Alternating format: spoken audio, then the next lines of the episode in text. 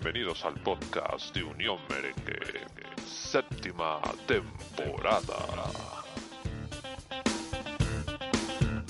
Ojito, ahí está Modric, Modric la pone, ojo, peligro, remate, ¡gol! ¡Gol! ¡Ramos, Ramos, Ramos, Ramos, Ramos, Ramos,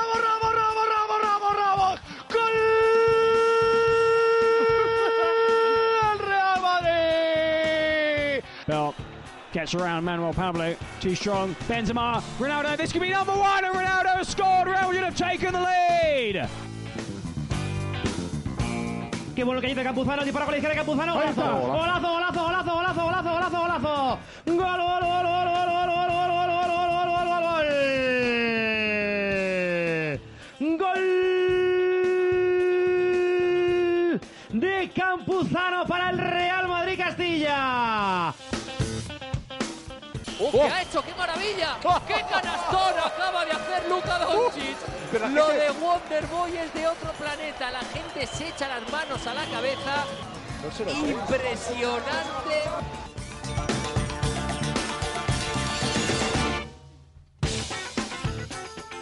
Marcelo, que recorta, Marcelo se va, línea de fondo, Marcelo, Marcelo, Marcelo, por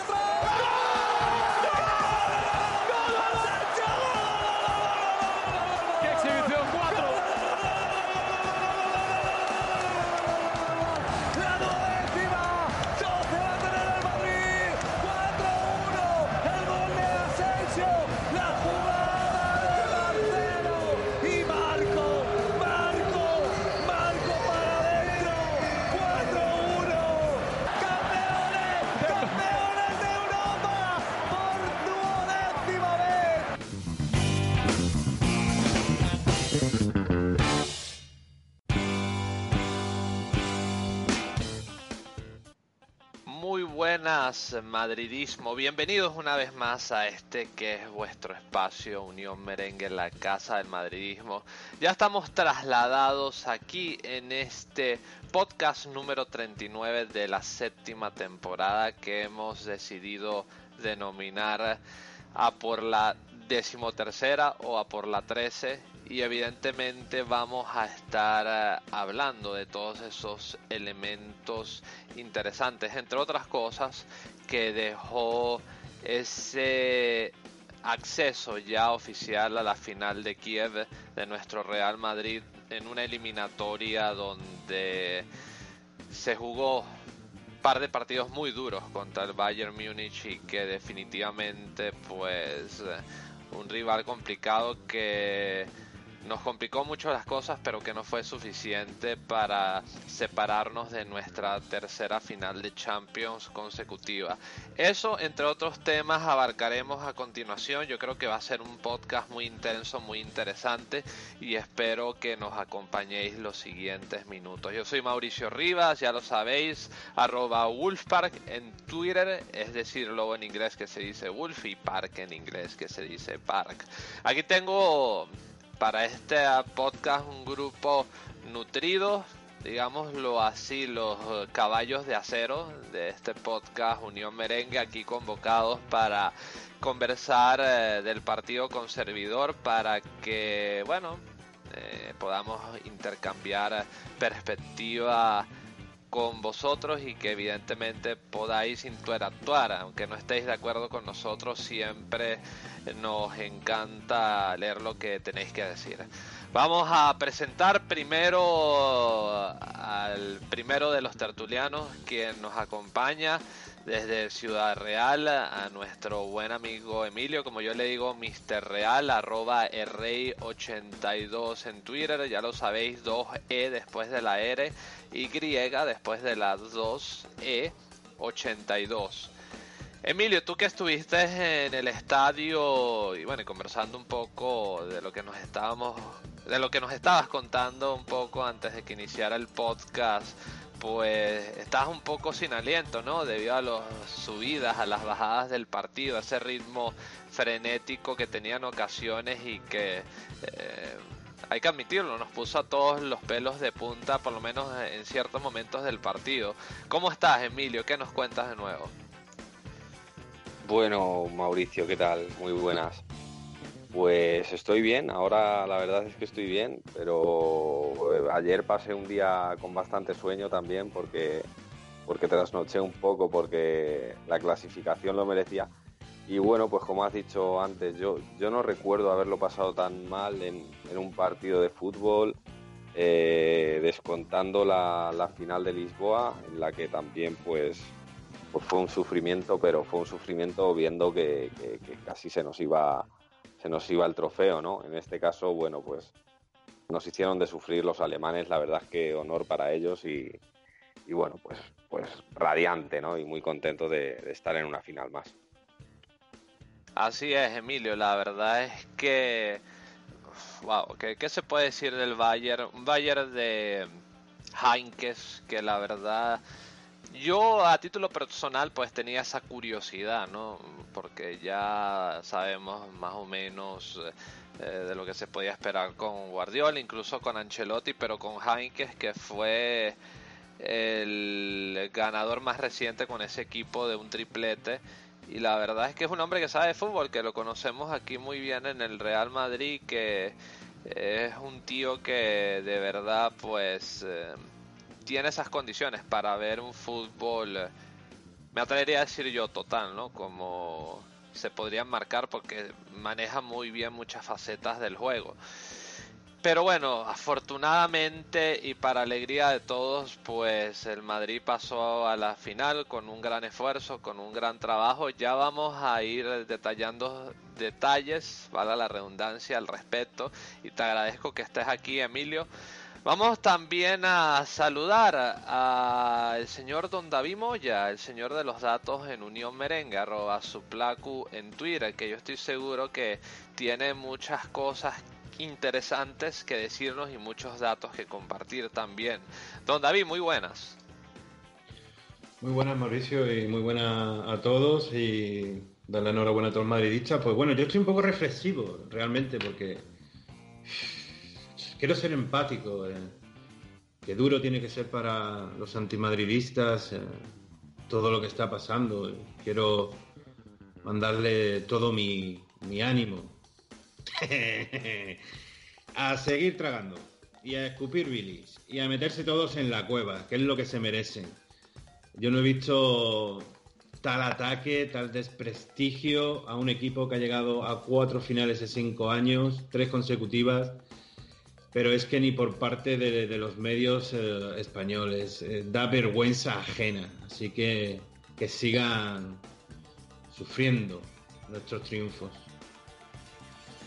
Bueno, David, la verdad es que la bilis en estos días fluye a raudales y desde muchos sectores, así que yo no sé si mirarlos con lástima o mirarlos con un poco de incredulidad ante tanto cinismo, pero bueno, es lo que hay, ¿no? Y particularmente una imagen que refleja muy bien eso fue la de un buen amigo de esta casa, Lecciones de Coco, al cual eh, le envío un fuerte saludo. Eh, lo que sea el rival u otro, pues eh, se toman las referencias, ¿no? Esa doble vara de medir que tienen eh, ciertos individuos para, pues, pues, colocar al Madrid en una posición que es absurda, ¿no? A todas eh, las de ver. Pero bueno, don David, así es la vida y nosotros aquí con seriedad analizaremos qué nos dejó nuestro Real Madrid. Le agradezco que esté aquí. Vamos a saludar también al eh, señor de las crónicas. Primero saludamos al señor de los datos, ahora el señor de las crónicas, de las previas, de la actualidad del Real Madrid en unionmerengue.com y que siempre hace un estupendo trabajo aquí también en los podcasts, el señor Juan Pedro Cordero, arroba JP Cordero 6 en Twitter. Juanpi, ¿qué tienes que contarme tú sobre todo lo que hemos hablado y todo lo que se ha dicho hasta el momento? Bueno, este es que es sorprendente, Mauricio, porque no solo no solo no, solo pasa en la prensa deportiva española que desmeritan al Madrid, a, la clasificación del Madrid eh, a, a, nuestra tercera final de Champions consecutiva y cuarta en cinco años. Eh, lo que está haciendo este equipo es increíble. Cuando hasta hace mucho lo que nos teníamos que comer las verdes eh, éramos nosotros viendo viéndonos eliminados a las primeras de cambio en las eh, en las eliminatorias a doble partido. Pero bueno, ese, esa etapa oscura en nuestro club ya quedó atrás hace tiempo. Y para terminar mi idea, o sea, no es posible que ayer, que en la prensa, eh, en la prensa se desmerite la clasificación nuestra. Por un ejemplo, ayer estuve escuchando dos programas que yo sigo atentamente por la cadena Fox Sports y lo que hacían era desmeritar, o sea, increíble que una cadena, una cadena como Fox Sports, que yo la tenía como una cadena que era o, o, se alegraba de los triunfos del Madrid, ahora pasa todo lo contrario. Pero nada, me tengo que calar esto porque si no, no veo a mi equipo ganar Champions. Por lo demás, ánimo, colega. Y que sigan tragando vistas. Bueno, Estimado Juanpi, la verdad es que gran análisis el tuyo. Agradezco inmensamente tus palabras, ya que son el reflejo de muchísimos madridistas. Y otro que estoy seguro que tiene que decir algo contundente, como él tiene por esencia decirlo, es el señor Sergio García, que regresa al podcast y bueno, nosotros encantados de que se nos reúne en la fiesta grande, arroba Sergio García E en Twitter. Desde Murcia. García, eh, bienvenido una vez más aquí Unión Merengue. Y bueno, eh, me imagino que estás por la misma línea, García, o me vas a decir algo que yo no sé. Bueno, yo quiero felicitar a todos, porque hemos demostrado que tenemos buena salud. Porque hay que tener un corazón de hierro para aguantar a este equipo y un corazón de hierro relleno de bilis para aguantar las victorias de este equipo. Así que que sigan mamando, que estamos en la final.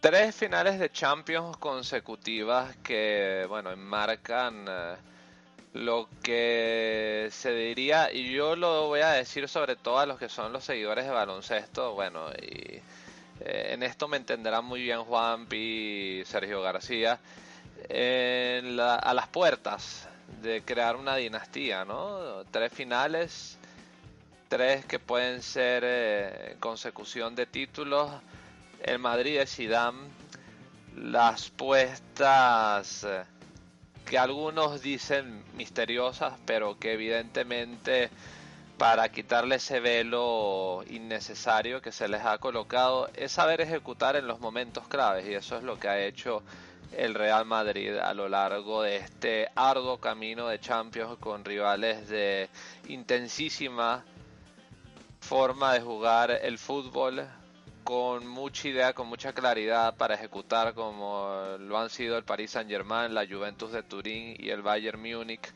y que definitivamente pues eh, al dejar estos tres grandes escollos en el camino pues se traduce en la tercera final consecutiva del Real Madrid tres fuera y tres adentro esperando que se traduzca en una tercera Copa de Europa consecutiva en lo que va de este siglo.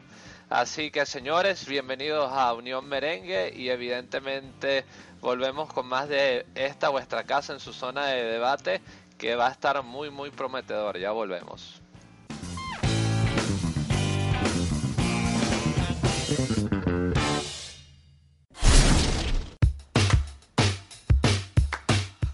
Si no te has enterado aún de las últimas novedades sobre el Real Madrid, te invito cordialmente a que accedas a unionmerengue.com.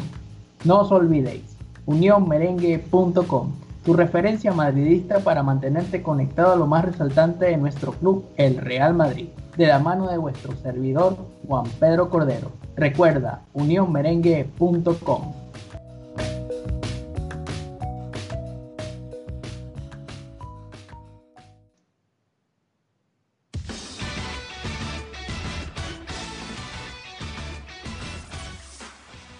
aquí estamos, señores, con el regreso de este debate número 39 de la séptima temporada de Unión Merengue.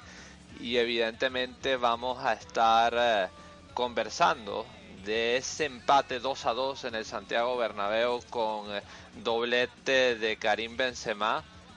Para los que no los creáis, sí fue Karim Benzema el que anotó por partida doble en este partido, lo que fue un momento, bueno, uno de los jugadores claves de este partido, no solamente por los goles, sino también porque hizo una gran contribución en el campo y bueno, por el lado de los visitantes eh, eh, Kimmich y también James que pues puso el gol de la igualdad. Un James que, bueno, eh, yo conversándolo un poco con el señor Sergio García, hizo en el Bernabéu el gol de su, bueno, no el gol de su vida, perdón, el partido de su vida, por lo menos lo intentó hacer y que dejó en evidencia que tiene calidad. Yo no sé si este jugador regresará no al Real Madrid, no lo toméis como una reivindicación en favor o en contra de James, porque no lo es, sino nada más apreciando lo bueno que puede ser este jugador cuando quiere. Y evidentemente está claro que bueno con su calidad futbolística y con la disposición correcta perfectamente podrías entrar en el esquema del Real Madrid pero vamos a ver qué sucede falta mucho en el mercado y quedan muchas cosas por clarificarse al paso de los siguientes días entonces un 2 a 2 que bueno para yo voy a hacer mi pequeño resumen porque aquí los auténticos protagonistas, los que van a recoger eh, todos esos elementos importantes serán los chicos. Yo voy a dar mi visión al respecto. Un Real Madrid que bueno, empezó muy pronto perdiendo al minuto 3 con eh, una mala o mejor dicho, un mal cálculo de Sergio Ramos a la hora de despejar el balón. Se lo deja Franco a Kimmich, que bueno, que anotó eh, en los dos partidos. Eh, anotó tanto el primero del Bayern en el partido, bueno, el primero y el único del Bayern en el partido de ida y el primero del Bayern en el partido de vuelta. Y la verdad es que viendo la anotación, los tres goles del Bayern, el lateral eh, derecho dos goles y centrocampista que lo es James un gol no tuvieron casi peso ni presencia Lewandowski ni Riverí ni Thomas Müller eh, o sea jugadores de los que se espera una contribución un tanto más importante y la verdad es que llama poderosamente la atención que no hayan estado más finos o acertados de cara al arco. Evidentemente el Real Madrid eh, tuvo que aplicarse mucho en defensa. Eh, también aprovechó las oportunidades que tuvo, como con el segundo gol de, Karil, eh, de Karim Benzema, después de ese fallo importante de Ulrich, que entiendo yo que quizás el portero del Bayern entendía antes de recibir el balón pensó por un momento que eh, podía jugarla con las manos, pero al ser una sesión de su propio jugador, una sesión directa, no podía hacer eso y se equivocó.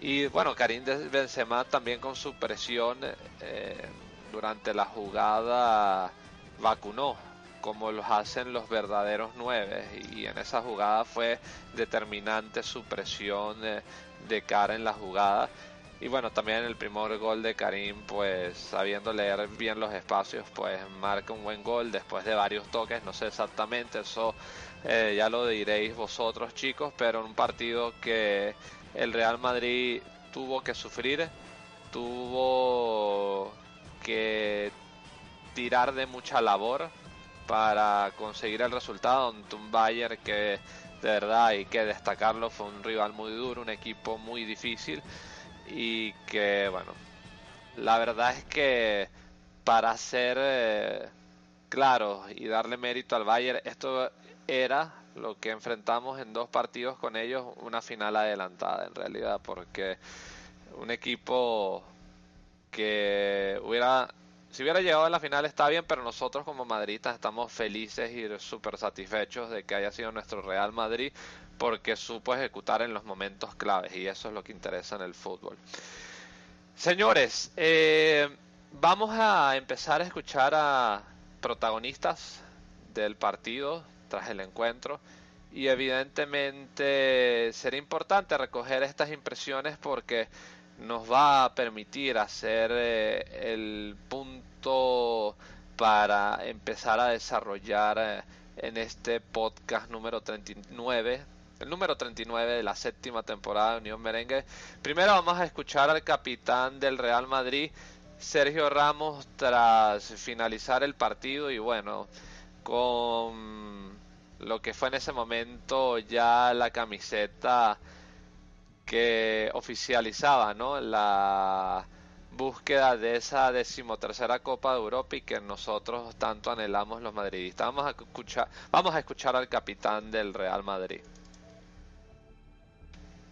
Enhorabuena, felicidades. Tercera final consecutiva. A ver si el cámara puede mostrar la camiseta conmemorativa a por la 13. Algo que no ha hecho nadie. Pues así es. La verdad que orgulloso ¿no? de, este equipo y, y, siempre lo he venido diciendo, ¿no? Cuando, cuando le pones el alma y juegas con el corazón, yo creo que el premio ese es todo el sacrificio que le ponen, ¿no? Esta es la recompensa, poder tener esa oportunidad de volver a jugar otra final y, y yo creo que hay que creérselos, siempre sin sacar pecho, pero estábamos convencidos de que podíamos y lo hemos conseguido, ¿no? Eh, estar en, en, otra final para defender nuestro título y ojalá, ¿no? Podamos disfrutar y, y, traer ese título de nueva casa. Sabes que hay gente que ha perdido vida hoy, porque bueno. el sufrimiento ha sido brutal. Sí, Bastante sí. superior el Bayern y habéis sufrido mucho en defensa, ¿no? ¿Por qué? Bueno, eh, es lo que tiene, ¿no? Yo creo que ellos son un equipazo, ¿no? Y lo llevan demostrando muchísimos años, han sido un hueso muy duro, ¿no? Eh, a lo largo de, de estas últimas temporadas y, y, la verdad que cuando juegas con un resultado a favor inconscientemente pues, pues estás pensando en eso, ¿no? Eh, aunque no queríamos, ellos han tenido incluso un poco más la posesión que nosotros, hemos sufrido, pero yo creo que en, en líneas generales hemos sido mejores, ¿no? Hay que evaluar tanto el partido de aquí como el partido de, de Múnich y yo creo que en líneas generales el, el, equipo pues yo creo que es merecedor de poder estar en Kiev. Es increíble, Sergio, lo de este equipo porque no habéis ganado en casa ni en cuartos ni en semis, o sea que la final estaba fuera. Bueno, eh, hay que creer, ¿no? Yo creo que el ADN blanco, pues siempre, ¿no? Te, te, empuja a luchar hasta el final. Yo creo que hoy nos hemos sabido juntar, hemos sabido sufrir juntos y yo creo que ese es el alma del equipo. Por lo tanto, somos merecedores, ¿no? A disfrutarlo y a preparar bien esa final porque vamos a tener un rival, pues que lo va a poner también muy complicado. Ganó el escudo, define al Madrid en Europa en una palabra. Bueno, que siga hablando la gente. Nosotros nos gusta hablar en el campo, que es donde mejor sabemos hacerlo y, y que así siga, ¿no? Muy bien, me gustaron mucho estas palabras de Sergio Ramos, creo que estuvo muy acertado a la hora de abarcar eh, las preguntas de, entiéndase la ironía, siempre inocente y nada sospechosa de Susana Wash a la hora de contemplar eh, y de abarcar sus eh, preguntas a los protagonistas. Sergio García, ¿a ti qué te ha parecido todo lo que se ha escuchado hasta el momento? Cuéntanos. Bueno, como siempre, basura.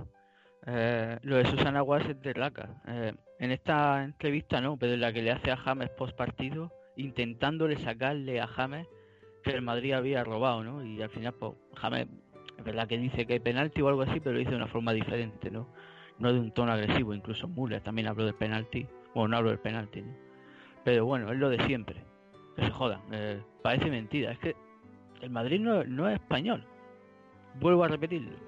En la época en la que España era gris, solo había tres, tres entidades en España. Real Madrid, Severano Ballesteros y Julio Iglesias. Punto. Eran los únicos que paseaban la bandera de España por Europa. Así no lo, así no lo, no lo pagan esta gente. Pues lo de siempre, que se jodan y que se aguanten.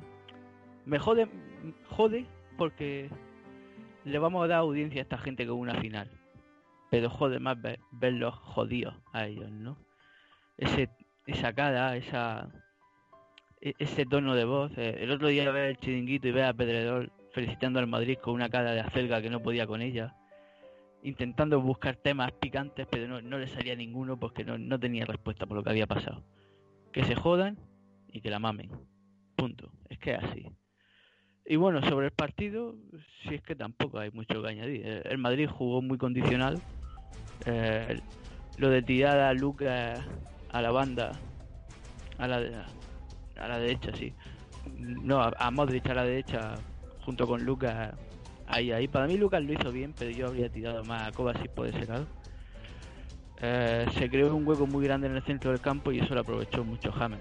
Bueno, James y el que pillaba de turno, porque casi todos daban pases prácticamente de 15 metros y se, pues, se plantaban en nuestra portería. Pero ya está, es que no había mucho que. No hay mucho que analizar del Bayern. Es que el Bayern tampoco atacó bien. Siempre hacía la misma jugada. Y ahora vaya a entender esto. Que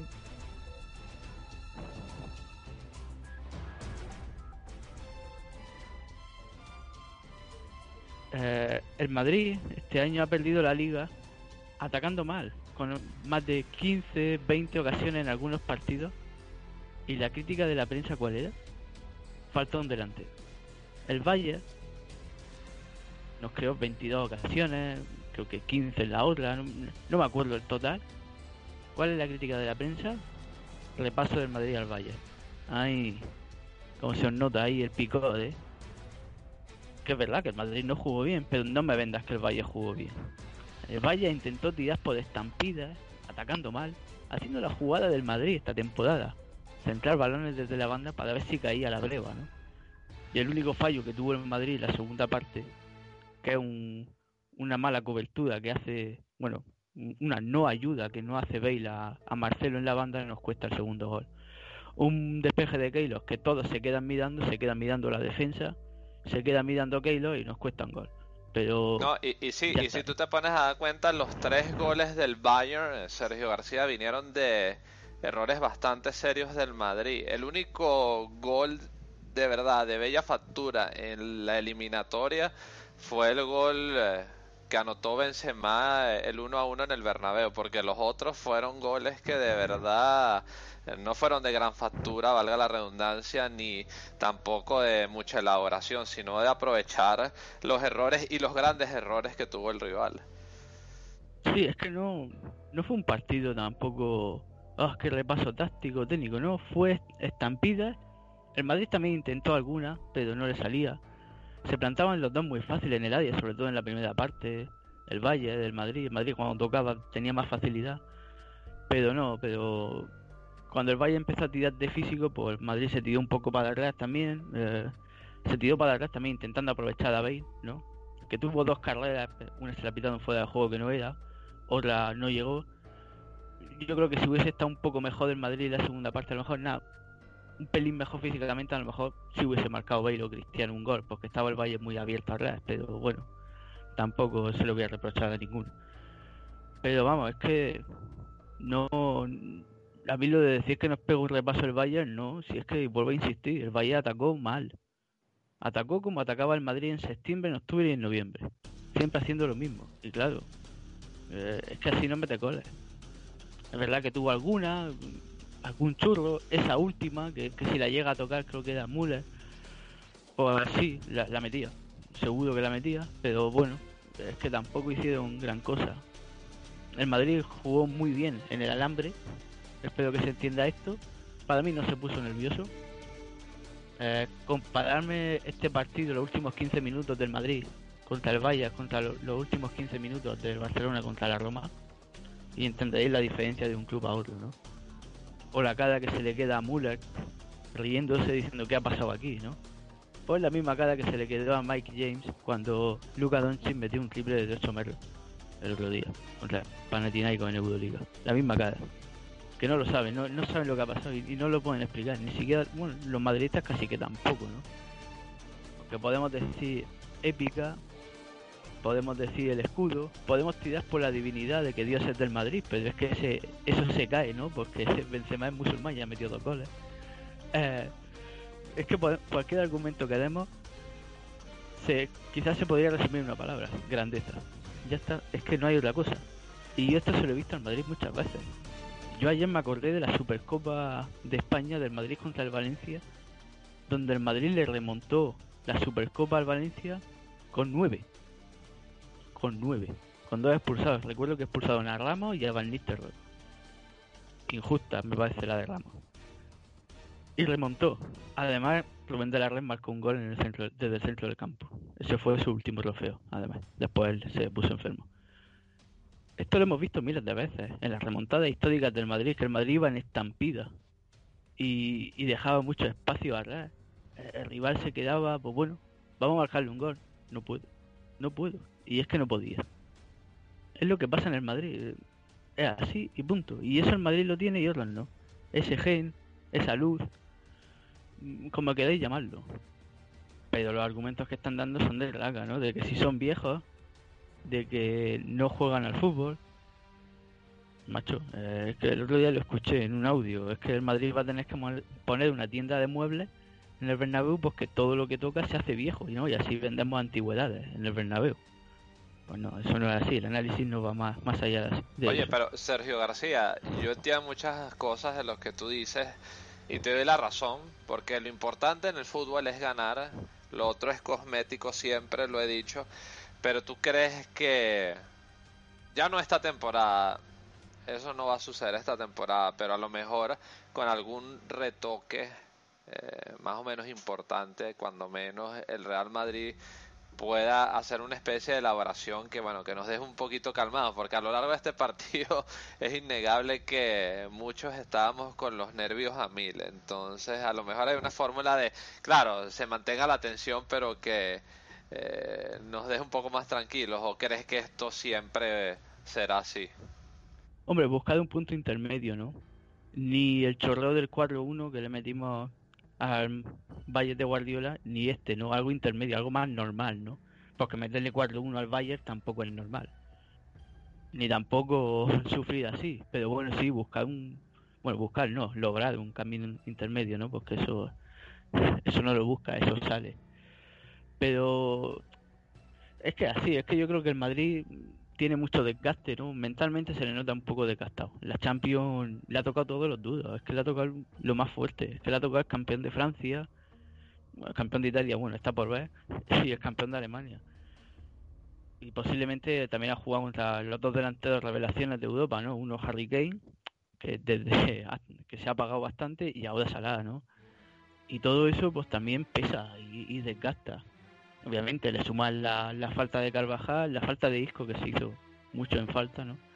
Porque al tirar a Modric a la banda, darle peso a Kovacic y, Asensio era demasiado y Cross no lo cogió, no lo podía coger tampoco porque no había cinco, pues todo eso influye. Eso de que decís que hay Flor, no, macho, si es que al Madrid se le lesionaron dos, dos piezas importantes. Flor no es que te se lesione Robin, Flor es que juegue Robin. Porque con la edad que tiene, es que es un milagro que siga jugando. Flor es que Rivedi te haga posiblemente los 25 mejores minutos de la temporada contra el Madrid. Eso para mí es Flor.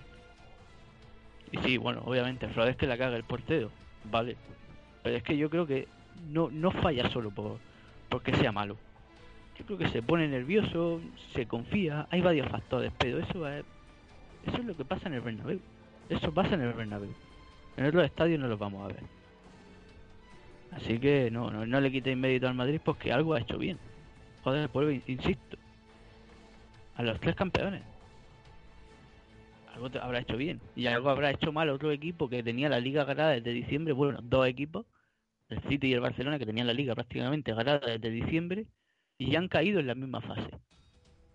te hago una pregunta García abuelo rápido esta ha sido la hoja de ruta más difícil de los últimos años para que el Madrid llegue a la final de Champions o te parece que hubo alguna otra más difícil?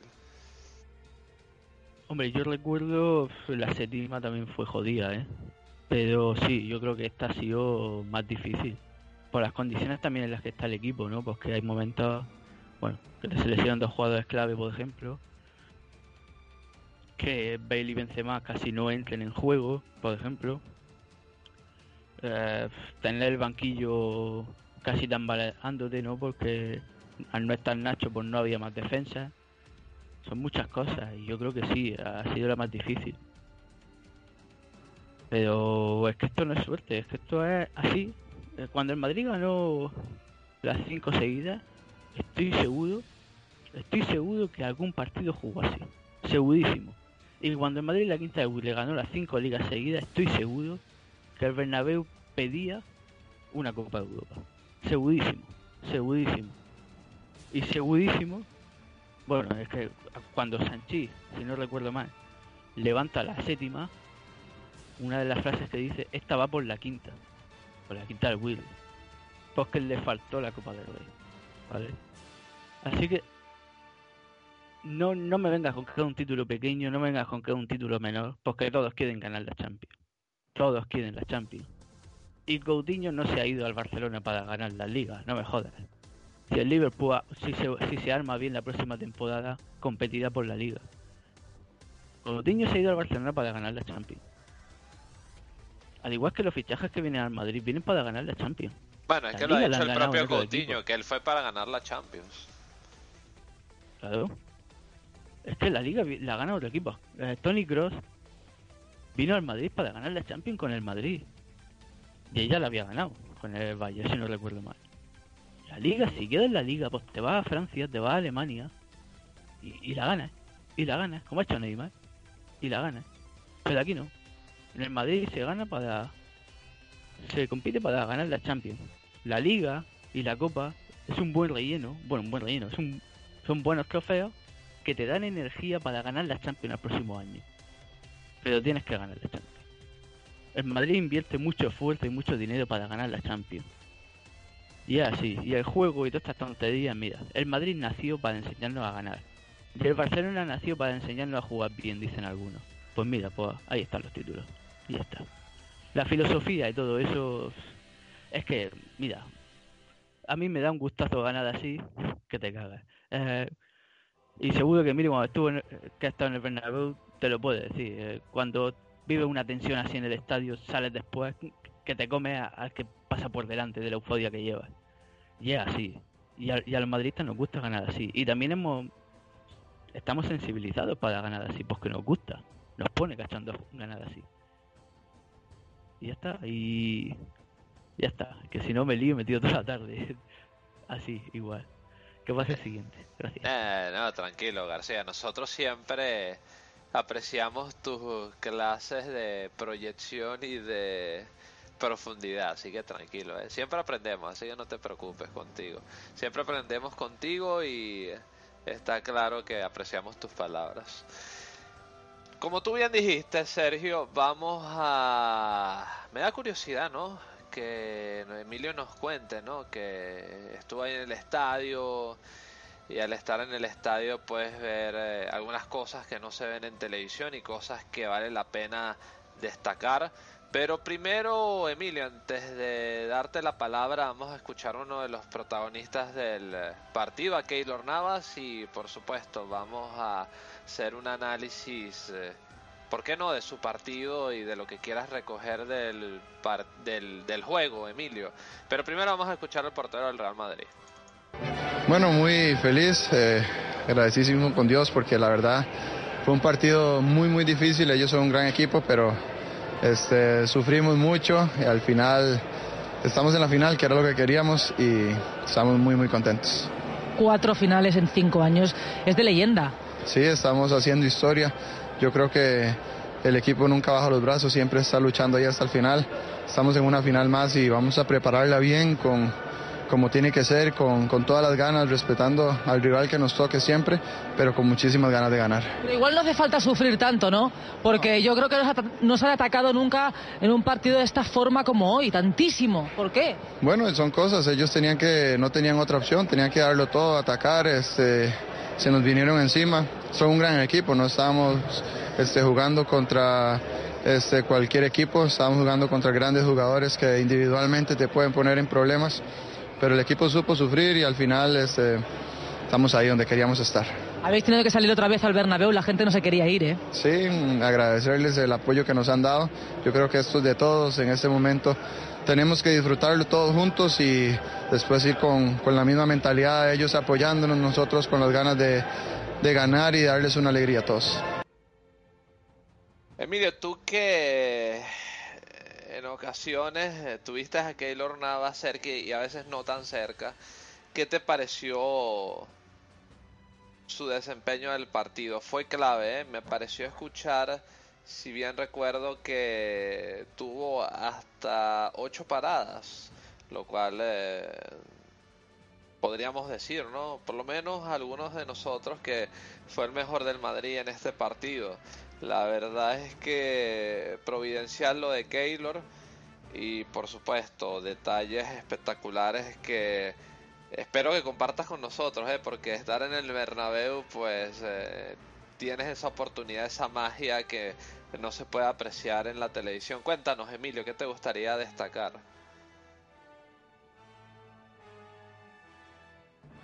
Bien, bueno, eh, yo llevo Mauricio yendo al Bernabéu asiduamente, pues este, este, es el cuarto año que llevo yendo. Y, a Keylor Navas, pues bueno, ya, yo creo que ya lo he comentado otras veces que le tengo, le tengo un cariño especial, ¿no? Eh, yo viví la salida de Casillas de manera pues muy dolorosa, ¿no? Yo le tenía cierto aprecio también al portero mítico que tuvimos. Me dolió mucho la manera en la que al final tuvo que irse por lo mal que lo hizo él, ¿no? Por, no por el club, sino por, por la propia culpa de Casillas. Y luego toda la batería mediática se volcó en contra de, de este chico, ¿no? De Keylor Navas. Y eso me hizo, pues, cogerle un cariño especial, ¿no? Y, y yo cuando voy al Bernabéu y Keylor hace una parada, pues eh, normalmente grito, grito desde, desde mi sitio, grito y digo, ¡hay portero! ¡hay portero! Y, mucha gente pues me mira, ¿no? Se dan la vuelta y me miran como diciendo, ¿y este? ¿Y este está loco o este qué le pasa? Y es que es la verdad, es que hay portero, ¿no? Llevamos mucho tiempo diciendo que hay que buscar un portero, que tal, que cual. Eh, yo sé que sí, que a veces no transmite la seguridad que puede transmitir Oblak o Ter Stegen, ¿no? Pero, pero es nuestro portero y, pienso que, sí, que hay portero. El, muchas veces en el calentamiento me acerco, me pongo lo más cerca posible y, le grito también, ¿no? Eh, y el otro día no le, no le quise gritar, el otro día grabé un vídeo, a ver si luego os lo paso, grabé un vídeo en el calentamiento y no, no quise gritarle, quise como no perturbar su, su tranquilidad, aunque dentro de mí eh, había algo que me, que me decía que, iba a ser él el que, el que nos iba a llevar aquí. Bueno, mi, mi mascota se llama Keylor, no sé si lo sabéis también. Y bueno, pues de Keylor Navas, ¿qué vamos a decir? Que ha sido eh, el héroe, el héroe de, esta eliminatoria. Eh, la verdad es que en, la ida falló en, el primer gol, un fallo colectivo, pero bueno, en, su posición pues se venció un poco y, se tragó el primer gol de, de, Kimmich, el primer gol de la eliminatoria. Pero luego, pues mira, pues se ha reivindicado. Y bueno, como de reivindicaciones va la cosa, pues también vamos a destacar a Karim Benzema, ¿no? que, llevamos todo el año, todo el año esperando que, haga un partido de este tipo porque ha tenido buenos partidos, muy pocos, pero, pero ha tenido buenos partidos. No se nos tiene que caer los anillos por decir que ha sido una mala temporada, pero, pero vamos, si, si después del partido del otro día yo creo que no hay que no hay que echar pestes sobre Karim. Al contrario, hay que alabarlo, hay que animarlo y esperar que, que continúe así en, los partidos que quedan de liga y, en la final si juega pues que lo haga lo mejor posible. Me pareció que hizo un partido muy bueno. Me parece que Zidane se equivocó al sacarlo. No sé si estáis de acuerdo conmigo. Eh, creo que fueron siete recuperaciones las que hizo. Estuvo muy listo, muy atento en la, en la jugada del segundo gol. Si bien es cierto que el portero de ellos hace hace una cantada mítica, ¿no? Una cantada que se va a recordar durante muchísimos años. Pero ahí estaba Karim, un jugador al que yo muchas veces critico porque pienso que no presiona lo suficiente. Pues ahí estaba presionando y, marcando un gol importantísimo en la eliminatoria. Eh, quiero repetir, yo, yo a Karim le he criticado muchas veces eh, lo que yo he considerado, pues, pues eso, pues a lo mejor un poco de, falta de carácter o, falta de, actitud. A mí la, la, falta de puntería yo no se la voy a tener nunca en cuenta a un jugador o, o que falle un control. Yo eso no se lo voy a tener en cuenta siempre y cuando pues yo vea que, que hay esfuerzo y, que hay trabajo. Y bueno, pues, pues encantado. Es que ya yo creo que solo nos falta que, los goles de la final los marque Gareth Bale para que para darnos una lección a, a todo el madridismo o, a esa parte del madridismo que, que hay que, que, son tan críticos y que, y que se creen que, llevando esa autocrítica al extremo eh, entienden más de fútbol que nadie. ¿no? es algo bastante peculiar, ¿no? Que en, el momento más, más culminante de la temporada, pues Keylor Navas y, Karim Benzema nos hayan sacado de, del atolladero. Eh, y bueno, ahora ya pues analizando un poco el partido y, las cosas que a mí me parecieron mal, estoy totalmente de acuerdo con, con Sergio, que yo esperaba a un Kovacic más vertido a, en la banda derecha y no, y no tanto a, a Modric, que bueno, también habría que destacar en el plano individual a Luka Modric, que se ha marcado una eliminatoria haciendo un esfuerzo físico, un jugador con tanta calidad, con tanto peso en, el juego del equipo, que, que, luego encima tenga el coraje de partirse el, alma y, y, el corazón en el campo, corriendo para todos lados, tapando con su uno, unos 70 escaso que me dirá y tapando huecos ahí como, vamos, como un bombero apagando fuegos por todos lados. Sí, entre eso, y disculpa que te interrumpa, también desdoblándose mucho para echarle una mano a Lucas Vázquez, ¿no? Debido a la baja de Carvajal y que fue importante, ¿no? Que se incrustara en ese espacio Luka Modric como lo hizo, porque hubo ocasiones en el partido. Yo creo que Lucas Vázquez en el partido a la hora de defender fue de menos a más, pero hubo muchas ocasiones en las que Lucas Vázquez se vio en problemas y Luka Modric, pues, eh, le ayudó, digámoslo así, a paliar las aguas en esa zona ¿Piensas lo mismo, Emilio, o tú lo ves diferente? Sí, sí, sí, claro. Claro, yo como, como, como bien ha dicho Sergio, yo esperaba que, fuese Kovacic que el que hubiese, el que hubiese estado ahí ayudando a, Lucas Vázquez en, la banda derecha. Eh, luego hay que, hay que decir a toro pasado, como siempre digo, que el, el, planteamiento puede ser equivocado, pero cuando a ti te meten un gol en el, en el bueno, en el primer minuto, en el minuto 2 de partido, en el minuto 3, el planteamiento se va a tomar por culo. Y perdón por la palabra, pero esto es como, como el día de la Juventus. Es que, es que Zidane eh, se puede equivocar en el planteamiento del partido, pero es que si, si no tiene la culpa de que Sergio Ramos deje un balón muerto en, en el área. Eh, entonces, cuando a ti te meten un gol en, en el primer minuto de partido, el planteamiento ya no vale, ya estamos, ya, estamos hablando de otro planteamiento, ya es otro partido en el que prácticamente has empezado con un hándicap de, menos uno. Entonces, bueno, eh, ya que hablo de Sergio Ramos, pues sí, comentar como he comentado antes un poquito fuera de línea, que, que lo vi, bueno, por momentos, la verdad es que por momentos estuvo inconmensurable, al igual que Barán. Barán también se ha, reivindicado mucho en, esta eliminatoria, también estaba un poquito en dudas, ¿no? Y lo ha hecho muy bien. Pero Sergio Ramos lo vi un poquito acelerado de más.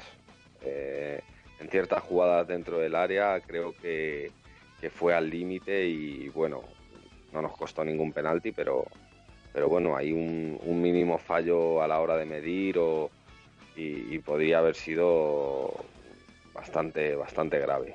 Por otra parte, luego en balones altos y en, bueno, en colocar al equipo, en ese, en ese carácter que tiene y, en ese saber estar dentro del campo, pues, pues sí, como he dicho antes, estuvo inconmensurable.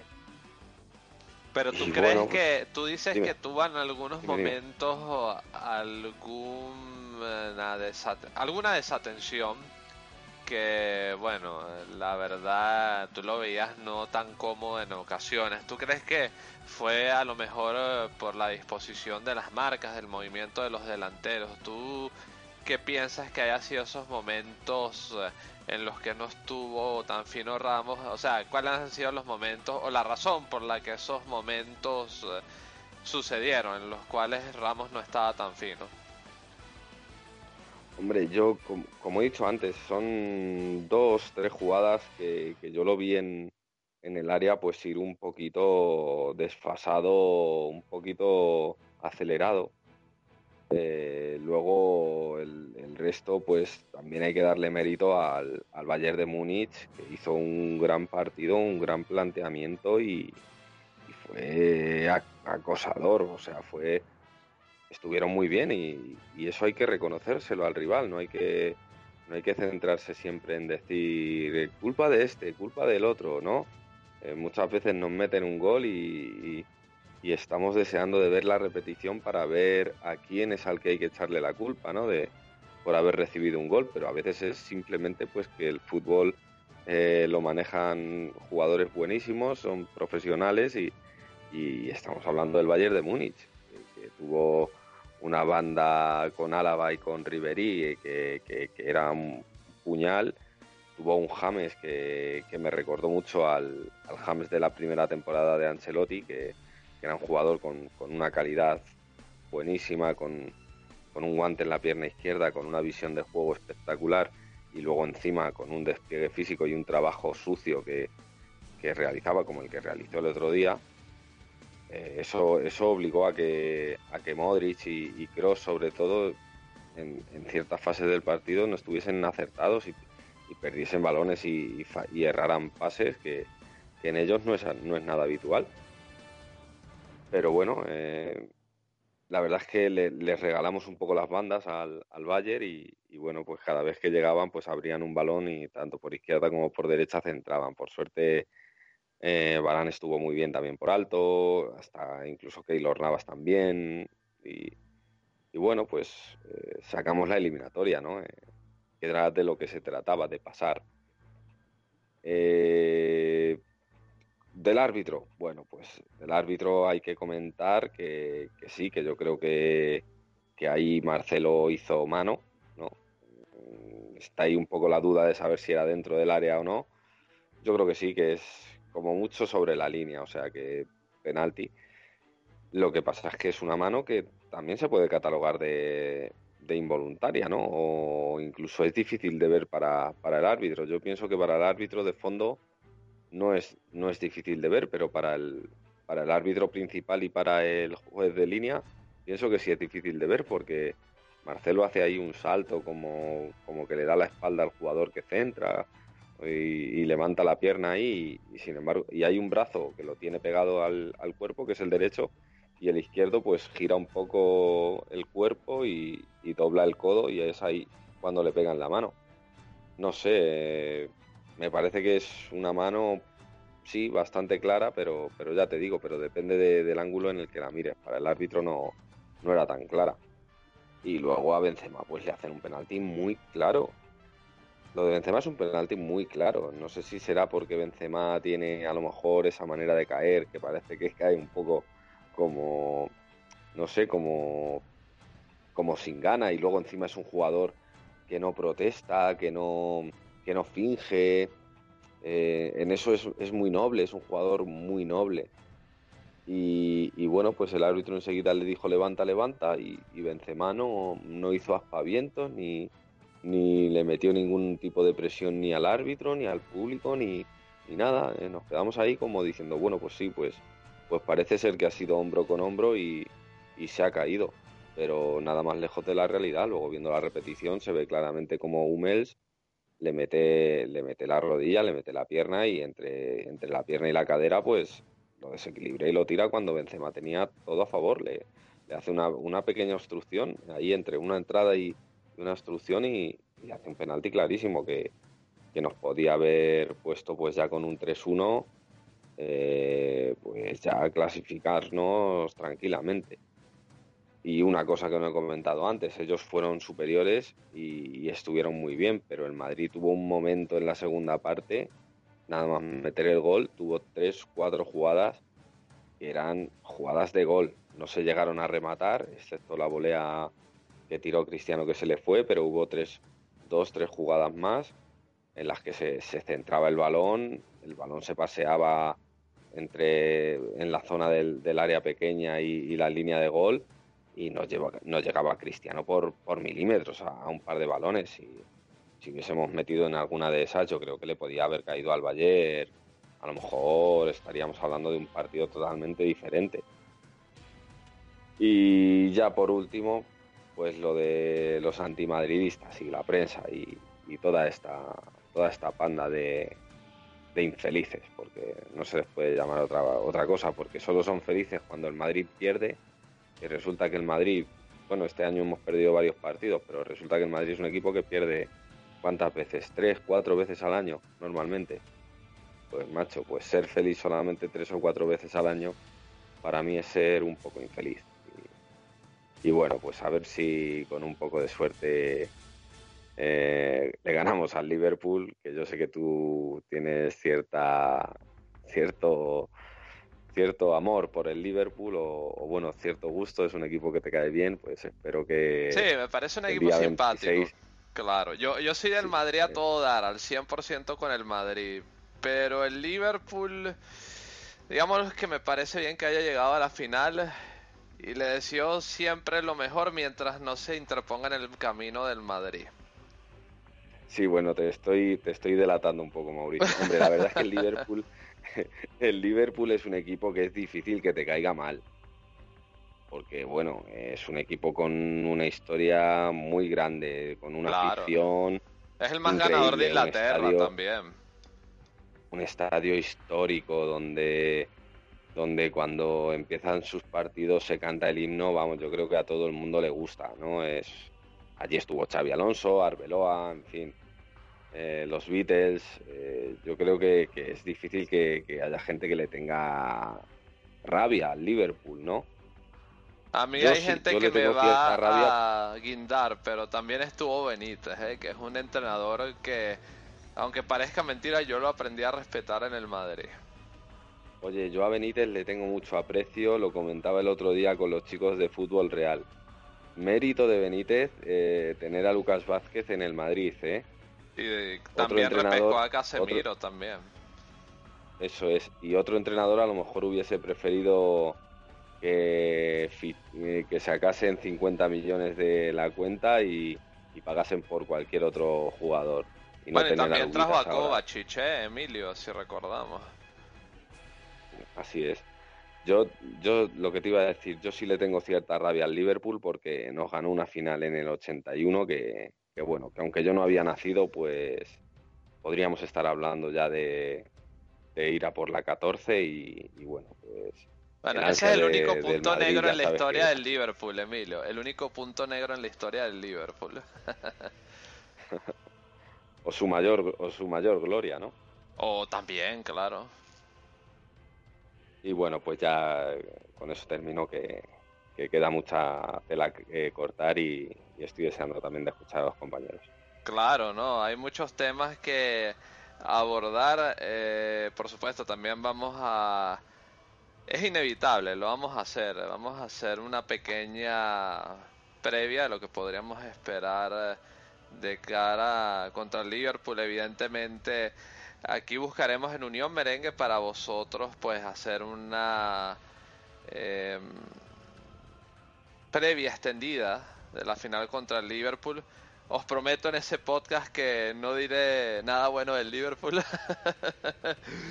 eh, bueno, no, mejor no me meto en problemas, ¿no? Es un gran equipo, pero que sí quede claro que yo estoy con el Real Madrid al 100% en este caso y, todos queremos, todos los que estamos aquí queremos que gane el Real Madrid la decimotercera Copa de Europa el 26 de mayo del 2018 en Kiev, Ucrania. Emilio, agradezco tus palabras. Eh, es hora de escuchar más protagonistas. De uno del que hablamos un poquito ya tú y yo, Emilio, de Lucas Vázquez. Vamos a escucharlo y después, Juanpi, atento que te toca, por decirlo así, subirte al ring para que nos dejes las joyas. Así que pendientes, Juanpi, pero primero vamos a escuchar al canterano del Real Madrid. Sí, bueno, sabíamos que iba a ser complicado. Ellos son un grandísimo equipo y lo demostraron. Y bueno, eh, al final, pues yo creo que en el balance general de la eliminatoria fuimos superiores y somos justos vencedores. Superior, ¿tú crees? Hace falta controlar un poco más el partido, ¿eh? Sí, bueno, quizás sí, pero es que estamos jugando pasar una final, son momentos complicados, el- ellos eh, eh, con el 2-2 no tienen nada que perder, van arriba con todo y bueno, nosotros eh, sabemos sufrir, sabemos replegarnos, jugar nuestras cartas y al final pues salimos vencedores. Es verdad, semifinal contra el Bayern, tercera final de la Champions consecutiva. Tú el año pasado en Cardiff te quedaste fuera, este año ni que sea de portero te pones. bueno, ya se verá. Ahora no te van a dejar. Ya se verá, ya se verá. El míster es el, el que decide y ahí estaremos todos juntos para intentar ganar la eh, otra seguida. Pero que se recupere Carvajal, no tú a tu sitio. Sí, sí, bueno, hombre, por supuesto que se, que se recupere Carvalho lo antes posible, que, que lo necesitamos. Habéis salido otra vez al Bernabéu, la gente está como loca, ¿eh? pero ha sufrido... Yo no pude salir, que estoy en el doping y no me, me tienen ahí clausurado. A ver, estimado Juanpi, Lucas Vázquez, la verdad es que un gran trabajo de este chico se llama su sacrificio, su eh, capacidad de ponerse al servicio del equipo, eh, su lucha constante. Ya lo dijimos alguna vez, eh, Lucas Vázquez, por menos para mí, ¿no? Ha sido el futbolista de esta actual plantilla del Real Madrid que ha pegado el salto de calidad más alto, ¿no? Por lo menos desde que yo lo que le recuerdo del Castilla es el futbolista que más ha avanzado y es increíble lo que está haciendo este chico, es tremendamente maravilloso lo que está haciendo Lucas Vázquez. Juanpi, ¿cómo describirías tú las tomas de Lucas Vázquez durante esta eliminatoria contra el Bayern y algún punto que tú quieras complementar quizás de lo que se haya dicho ya por parte de los compañeros o del partido en general? Adelante, Juanpi. Bueno, este, yo el, lo- el trabajo que hizo Lucas Vázquez, em, tanto en la, eh, en la ida, fue muy bueno. Hay que recordar que él es el que inicia la contra tras la pérdida de pelo, el regalo que dejó Rafinha en el en salida de balón del Bayern. Hay que recordar que él inició la contra al asociarse con Marco Asensio para que los dos se combinaran y el último marcar el gol que nos diera una ventaja que al final supimos aguantar. Este, el Madrid supo aguantar las acometidas del Bayern que venía a hacer, su, a hacer el partido de su vida y lo hizo en la mayor parte del tiempo. Lo que pasa es que el Madrid, la clasificación del Madrid se cimenta es en que nosotros hemos aprovechado las, los errores que ellos cometieron y las ocasiones que, si, bien fueron pocas, eh, nosotros fuimos efectivos a la hora de patear al arco, pero cuando ellos en, tan- en la ida tuvieron como 5 o 6 chances de gol para dejar prácticamente sentenciar la eliminatoria y no lo hicieron y al final lo, está- lo pagaron. Pero bueno, en la vuelta Lucas Vázquez sufrió mucho, sobre todo por las bandas eh, en el lateral derecho, porque sufrió las, las arrancadas de Kimmich y, de, y del otro lateral. O sea, de- de- mentira, sufrió las acometidas de Ribery y de Kimmich. Este, y creo que sufrió muchísimo, muchísimo en defensa y tuvo que sacar agua, más agua que de la cuenta por toda la el por todo el, el ataque fu- fugitivo, el ataque furtivo y furibundo que tenía el Valle. Entonces, para mí, Lucas Vázquez se, se ganó el MVP en la ida pero en la vuelta estuvo un poco flojito y un poco displicente. Pero aún así, eh, el que nos sacó la pata del barro eh, en, cuando se sufría mucho, eh, Modric, Luca Modric, eh, así reconvertido en lateral, sacando de todo y manteniendo el tipo con todo el equipo defendiendo atrás. Y Benzema reivindicándose con dos goles que es para que para tapar muchas bocas, incluso la mía que nosotros que pensábamos que Benzema no, no iba a hacer más nada en ofensiva por el equipo. Entonces, para mí, los hombres de la eliminatoria son Lucas en la ida, eh, Modric, Benzema y, como no, Keylor Navas que con sus ocho tapadas en la vuelta es el hombre Y bueno, decía que otro de los hombres de la eliminatoria era Keylor Navas porque con sus ocho, atajadas en la vuelta en el Bernabéu se ha convertido en, el hombre, en el as que nos dio la clasificación en el Bernabéu hacia la final de Kiev. Y por otro lado, no eh, debo destacar el desfogue, no el desfogue, sino el la antipatía que sintió la prensa al ver cómo el Madrid clasificaba contra contra viento y marea y contra muchos muchos obstáculos que se le puso por delante porque creían que venía que ven, que, que, podían haber a su adorado enano Messi levantaron la Champions pero todavía les escuece. Y me da lastimilla por, por algunos españoles que siempre sacan pecho por la selección y todo lo que ganan. Me da una lastimilla de por qué no apoyan un equipo español y siendo el Real Madrid el mejor embajador que tiene ese país. Entonces, nada, eh, lo siento por ello y que sigan labrando, que nosotros cabalgamos juntos los madridistas hacia más éxitos y espero que en Kiev se repita una fiesta inolvidable como la del año pasado en Cardiff y en el Bernabéu. Es que Juanpi es sencillo porque es la falta de apoyo debido a que como decía don Santiago Bernabéu, el antimadridismo es el precio que se paga por ser eh, el equipo con más ligas en España y con más copas de Europa. Es así de simple y bueno, es lo que tenemos que aguantar por ser los mejores, Wampi. No nos queda de otra, es lo que hay. Juanpi, aprecio enormemente tus palabras. Nos queda don David, que yo sé que está por ahí, está muy atento y deseoso de poder eh, conversar con nosotros, de atribuir de gran manera como él siempre lo hace. Pero don David, vamos a escuchar primero a Zidane después del partido y evidentemente después de escuchar al Mister lo escuchamos usted, don David, pero vamos primero con el Mister del Real Madrid.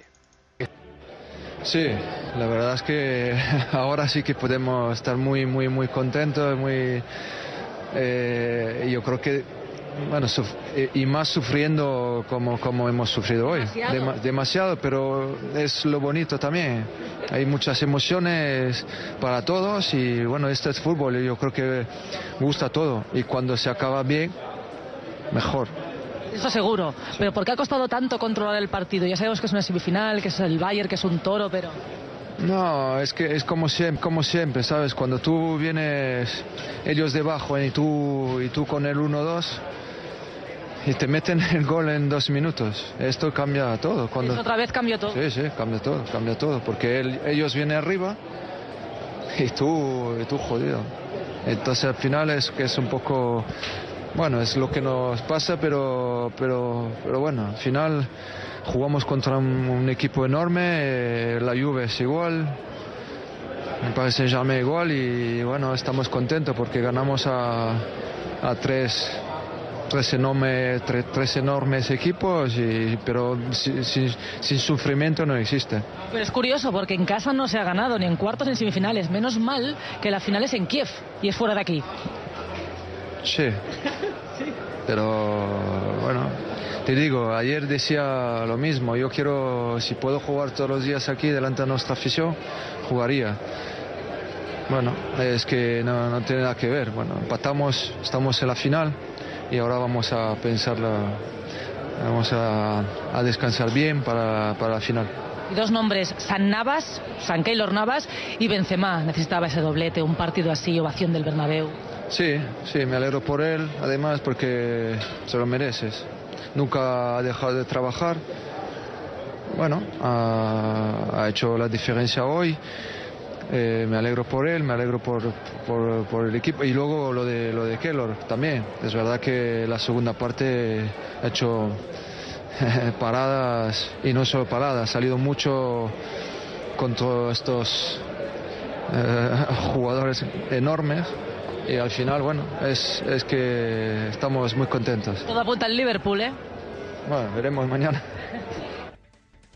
A ver, estimado don David, eh, ya lo hemos conversado un tanto, ¿no? Eh, el este Real Madrid, claro, siempre va a sufrir, eso es, es evidente, ¿no? Contra rivales de gran entidad contra el Bayern, que son también de los mejores equipos del mundo, como el Paris Saint Germain, como la Juve, que se sufrió, son grandes equipos y el Real Madrid eh, no va a ser un paseo en bote, sino más bien eh, casi que un remo cuesta arriba y contracorriente, está claro. Eh, ¿Usted cree que es inevitable esto, don David, o cree que el Real Madrid, a lo mejor con algunos retoques eh, más o menos contundentes la temporada que viene, puede afrontar estos partidos con un poco más de tranquilidad? Y otra pregunta que le quería hacer, eh, don David, eh, un poco que me analice, si bien recuerdo ya lo hizo Emilio, que me analice un poco el partido de Cristiano Ronaldo, ¿no? Porque un hombre que estamos acostumbrados a verle en Champions marcar tanto que no haya podido contra el Bayern, ¿qué cree que le faltó a Cristiano, don David? Adelante. Bueno, Mauri- perdón, Mauricio. Eh, eh, sí, eh, sobre Cristiano te la comento luego un poco porque lo tenía en el análisis de lo que fue su, su actuación en, en el partido de vuelta. Sobre Zidane, eh, bueno, es inaguantable la Susana Guas. Yo no sé si eso, dónde ha estudiado la carrera esta chica, o será por la influencia que, que recoge de tener a, a su padre mucho al lado, pero realmente sus preguntas son cada vez más irritantes Su padre, y... es la eh, su padre es la que la mantiene enchufada en la copa, eh, Emilio. Adiós, don David. Bueno, sí, pero Su no sé. la mantiene- es una enchufada más. Es muy irritante, muy irritante sus preguntas. Y, eh, sobre lo que me ha preguntado Mauricio, eh, sí, hay que hacer algunos retoques para, para la temporada que viene. Evidentemente ha quedado más que claro y obvio esta temporada que hace falta un central de garantías, nos hace falta quizá, pues, yo diría que seguro que un lateral derecho. Eh, con, con Teo yo le seguiría dando la oportunidad, no sé si dan lo que opina sobre él, a lo mejor traer algún que otro centrocampista y clarísimamente un delantero más. Eh, no significa que, que tenga que hacer una revolución completa de seis o siete jugadores, pero sí en ciertos puestos pues, pues que haya un poco más de competencia y, y- mejorarlo en, en ese sentido. Yo creo que tam- también a Zidane eh, nunca más lo, lo- lo podrán acusar de, de inmovilismo, de, de poner siempre la faca sagrada, de, de un gestionador alineador. Lo, ha demostrado en, estas Champions, de que ah, pues, antes decía de que era inne- innegociable la BBC cuando llegó, pero los tiempos cambian, los rendimientos cambian y eso hace pues, que tenga que apostar por otros jugadores que se encuentran en mejor momento y así lo ha hecho. Entonces yo creo que, que Zidane junto con, con Benzema y Navas pues ha tapado eh, muchísimas muchísimas bocas eh, este año y lo que les queda. Después del partido, realmente sí, eh, eh, estoy de acuerdo con lo que ha comentado Sergio, ¿no? Los arreones esto de- del Bayern, pero es que en la primera parte, entre el primer disparo a puerta y, el segundo, pasaron casi 30 minutos. Si a eso se le llama asedio por parte del Bayern, aunque sí, tuvieron 11 remates, pero una cosa es que tengas 11 remates y, y los que vayan a puerta es muy diferente. Así que por ahí bueno, eh, sabíamos lo que iba a traer el Bayern. eh, el primer gol, eh, realmente eh, es un centro de, de Müller que, que no encima Marcelo. la verdad que eso sí está teniendo algunos problemas Marcelo a la hora de encimar a los contrarios para atrapar lo- los centros. Siempre no lo hace con, a pierna cambiada. Nunca pone la, izquierda, pone, pone la, la derecha y eso pues dificulta el poder cortarlos. Ramos falla a despejar, deja la pelota muerta, le da un rebote en la mano y queda franca para que Kimmich pues solo a bocajarro pues marcara. Entonces una, una jugada desafortunada. A mí me, hace, me hizo pensar el déjà vu de- del partido eh, de la Juve. Yo creo que volvieron un poco lo- los fantasmas en esos primeros minutos por, por ese desajuste y fallo defensivo y, y les regalamos la esperanza en la iniciativa de la eliminatoria. Y bueno, y después pues estuvo muy bien el Real Madrid porque reaccionó rápidamente y a los siete minutos ya igualamos el marcador con el primer disparo a puerta del Real Madrid, una jugada que intervienen nueve jugadores del equipo que dieron 28 pases seguidos y que prácticamente, pues, como siempre, lo suelen resaltar a 24 48 horas después. Fue un gran cambio de orientación de, juego de Kovacic para Marcelo, que ve el centro y el gran desmarque de, de Benzema a la espalda de Álava y marcó el francés. En este partido ya lo sabemos, los centros laterales es algo ya sabido, ¿no? nos creaba mucho peligro y nos penalizaba la, la falta, creo yo, de Casemiro para defender esos centros. No, nos encontrábamos en desventaja de altura, muy, muy indecisos en las marcas, nerviosos en el área. Pero bueno, hay que destacar que, que se supo sufrir y sacó el partido adelante. Lo de Karim Benzema eh, dicen que no es goleador, pero es el quinto máximo goleador de, de la Champions League eh, en esa eh, temporada y actualmente el segundo máximo goleador en activo junto con Cristiano Ronaldo. Los dos máximos goleadores están en el Real Madrid. Y bueno, pues sí, no marcaba en partido oficial desde hace un mes ante Las Palmas en Liga y en Champions pues desde la fase de grupo ante la Poel hace casi cinco meses y, y diez días. Fue también un doblete ante la Poel, pero estuvo cuando la- los partidos clave pues siempre suele estar y esta vez también me, como en el partido del Atlético Madrid de vuelta, pues también estuvo en la temporada pasada. A mí del partido de la primera parte es que no- nos filtraban pases muy, muy fácilmente entre líneas en el centro del campo. Siempre recibía un jugador del Bayern solo y empezaba la contra y el ataque. Yo a Kovacic lo vi totalmente perdido, fuera de posición, no, no llegaba al corte ni, ni al recibidor. Eh, esa figura de trabajo lo hace Casemiro perfectamente, su rol es, el especialista. Y, yo es que pensaba que creí que Kovacic iba a jugar de, interior derecha para ayudar a Lucas, pero no de pivote defensivo. Eh, yo creo que estuvo un poco sobrepasado eh, en esa figura. Pero aún así, pues eh, se enmendaron los errores mm, que tuvimos. Eh, yo lo que digo es que Marcelo tiene que, que ir a cortar los centros con su pierna, para, porque el Liverpool no es un equipo que realmente de muchos centros o cuelgue balones al área porque su, su, tridente no es de mucha altura. Eh, va a ser un juego más eh, entre líneas por el centro. Pero bueno, eh, yo quiero destacar también a Modri en sus ayudas y la cobertura a Lucas. Prácticamente muy pocos centros por la derecha, pero la izquierda de nuevo fue un coladerito de, centros. Y bueno, ya la- así un poco la primera parte. Después ya la, la- segunda, también destacar que lo de Modri eh, no le pasó factura y fue un desgaste brutal. eh, que si si te das cuenta no tenía ni fuerzas para, para celebrar cuando terminó el partido. Fue un partidazo de oficio del croata, un sacrificio, solidaridad. Es que tenemos un comodín. Esperemos que pueda estar con nosotros un par de temporadas más o tres.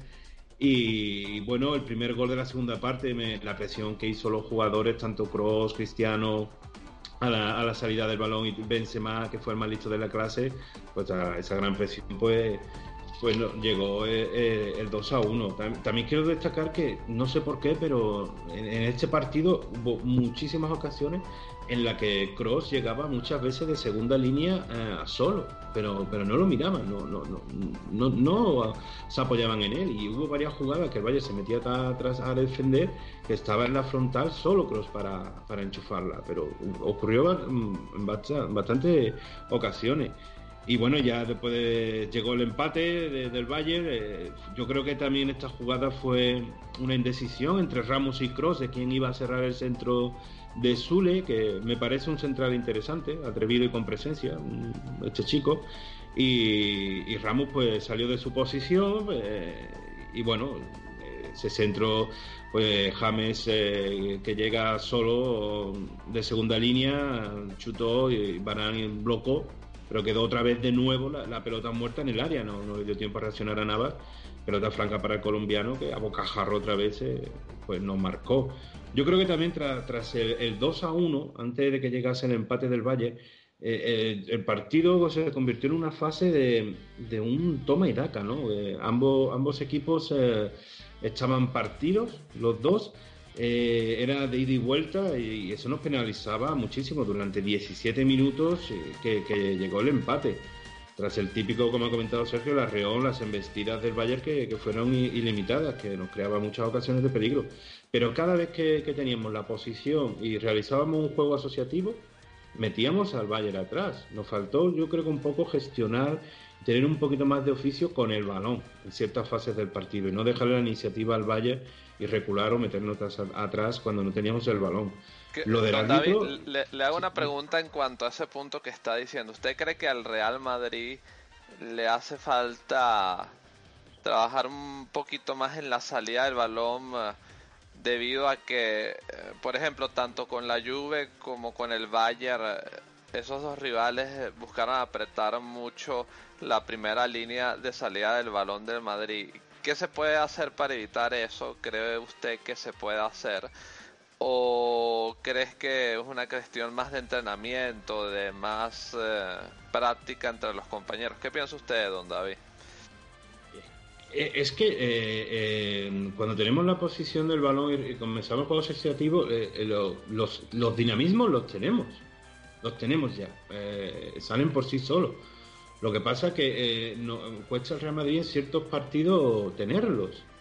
Eh, porque estábamos muy, imprecisos, muy indecisos en los pases, no dábamos más de cuatro o cinco pases, pero en el momento que superábamos esa media de cinco o seis pases y teníamos el balón, eh, metíamos atrás al Bayern de Múnich. Y nos pasó tanto en la ida como en la vuelta.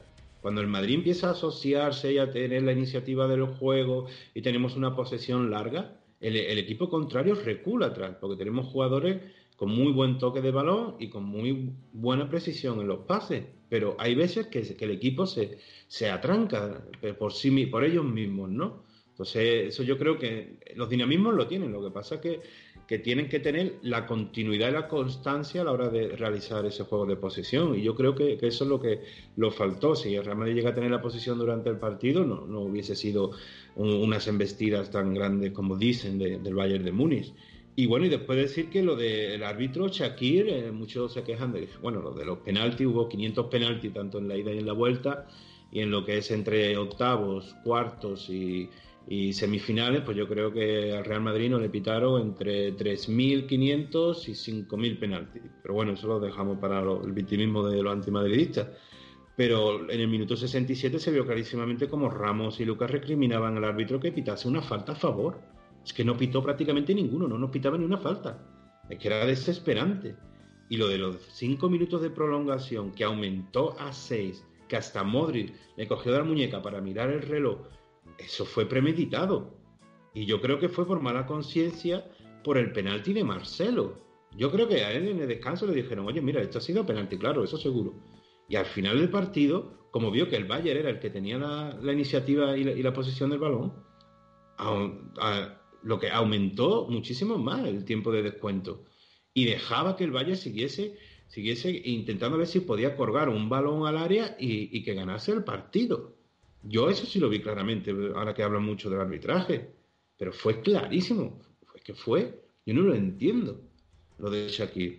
Y lo de Marco Asensio, que acabó fundido también, que, que un desgaste físico, tanto en ataque como en defensa, fue un todocampista este chico en el partido. Realmente increíble. Y bueno, y para mí lo, fue un muy buen partido de James. Yo creo que también por ese problema que teníamos entre líneas, que no teníamos ese pivote, la figura de pivote defensivo como Casemiro, pero en los cambios de orientación que realizaba la iniciativa era del Valle la llevaba el colombiano. Y es nuestro jugador, yo me lo pensaba para repescarlos. Y, y también me gustó mucho el gesto en el minuto 82 de tirar el balón fuera cuando Asensio se le subió los gemelos, aunque lo han criticado mucho. Pero realmente algo para plantearse lo de, lo de James. Y yo creo que, estos partidos hay que sufrirlos. Eh, es oficio, hay un gran contrario enfrente, eso está clarísimo. Y ya aparte mm, a lo de Benzema, yo creo que, que tuvo una noche inspirada, se, se alinearon los astros al francés, eh, no le quemaba el balón, daba pausa, salida con el juego asociativo que siempre tan característico de él. Bueno, se reservó para la semifinal, pues bienvenido sea. Eh, apareció en, una gran cita, como en las semifinales, como he comentado, del Atlético Madrid. Yo creo que se lo merecía tras las críticas, tras las críticas que ha sufrido, incluso de mi persona, que yo he criticado mucho en Benzema, pero el premio y la constancia, pues, pues lo tuvo, tuvo esa, tuvo esa recompensa. Y, es que fue espectacular porque fue eh, dos tiros a puerta y dos goles, lo que hizo el francés, un 100% de efectividad. Eh, y fue quien más balones robó, como ha comentado Emilio, siete. Increíble, ¿no? El partidazo de Karim. Y lo del Bayern de Múnich, son dos goles que fueron de, fortuna tras rechaces y balones muertos. A partir de ahí, si quieren mala efectividad, eso no es culpa del Real Madrid, como dicen que se merecía haber pasado al Valle. Bueno, ha tenido, de acuerdo, 22 remates tuvo, el Madrid tan solo 9 el Bayern disparó a puerta 10 veces, el Madrid nada más 3. Pues nosotros tuvimos una efectividad de prácticamente del 75%. Y después ellos les falló. Pues, pues, su culpa, esos son sus, errores. No se pueden ahora agarrar al tema del arbitraje, tanto le dan la vuelta. Después que, que si critican que, como la ¿no? que en el Santiago Bernabéu no, no, no se nos ha dado bien esta temporada en, en Liga, en Champions, pues, pues lleva el Real Madrid 42 partidos consecutivos marcando en casa en Champions League. Entonces, mal no se nos da, como dice Zidane, yo prefiero jugar todos los días en el Santiago Bernabéu. Estamos hablando de un equipo que son cuatro finales en cinco años, tres consecutivas, dos trofeos consecutivos, tres finales consecutivas. Es algo hegemónico e histórico, pero no lo quieren reconocer. No lo quieren reconocer. Y es que no veremos algo igual en 20 o 25 años valoremos, no, esto para que se repita es muy complicado. Es que estamos hablando de un Real Madrid como en la era de Di Stéfano que fueron cinco finales seguidas. Es que es algo increíble lo que está haciendo el Real Madrid en Champions. Para mí, los dobletes de Liga y Copa que se los quede quien, el Barça, el Atlético, el Valencia. Yo, Champions. Es que es la competición más grande de, todo el mundo. Y bueno, lo de lo de Ramos y Barán, aunque estuvo Ramos un poco indeciso en defensa en ciertos tramos, pero de Barán, aparte de ese susto que tuvo en la rodilla, pretóricos, superlativos, sexo, imperiales. Eh, eh, Barán de duelos aéreos ganados en esta Champions, 27 de 29. Eh, y ahora por lo, también lo, de Cristiano y, Tony Cross. Quiero también destacar que fueron y eran los primeros en hacer la presión a la salida del Valle. Y Cristiano Ronaldo, que es lo que me, me preguntaba antes, un jugador que ha ganado todo, sigue con una ambición y un hambre luchando, apoyando al equipo en, defensa, recuperando balones, presionando al contrario. Yo creo que es un ejemplo de profesional, aunque no haya marcado. A mí el partido de Cristiano Ronaldo, los últimos 15 minutos, me maravilló, porque era un defensa más. Es que en, la última, en uno de los últimos centros, ya en el descuento, quien despeja la pelota fue Cristiano, tras ciertos rechaces dentro del área pequeña. Y hay que valorar eso también. No solo son goles, tiene que también tener esa solidaridad y compromiso con el equipo. Para mí, Cristiano, tanto en la ida y la vuelta, en ese aspecto espectacular. Y después lo de lo de Navas, me encantó una respuesta que, dijo él en la zona mixta, cuando dice, no, el, corte de pelo es porque el Real Madrid ha fichado a otro portero, metiendo un sasca a los periodistas brutales, me encantó. Y fue los paradones, hay que resaltar los paradones, eh, eh, pero uno por uno de, de, de Navas. Es que fue espectacular. Es que dice, Nava es un, es un portero para el Real Madrid, ya lo ha demostrado. Si viene otro tendrá que verse en esa portería, que es la más difícil del mundo, y demostrarlo. Pero ha vuelto a cerrar bocas a sus críticos, fervientes, con un total de ocho paradas. cinco claves de ellas para mí. Ha sido el hombre de la eliminatoria, tanto en la ida como en la vuelta, decisivo y determinante. Minuto 32. La primera, un paradón a Lewandowski con el pie que sale rechazado. En el minuto 50, el obús de Álava que saca una mano increíble que da el balón en, Barán y desvía la trayectoria, unos reflejos brutales. En el minuto 3, también otro paradón a Hummels dentro del área. En el minuto 58, perdón. Después en el minuto 73, otro paradón a Tolisso dentro del área.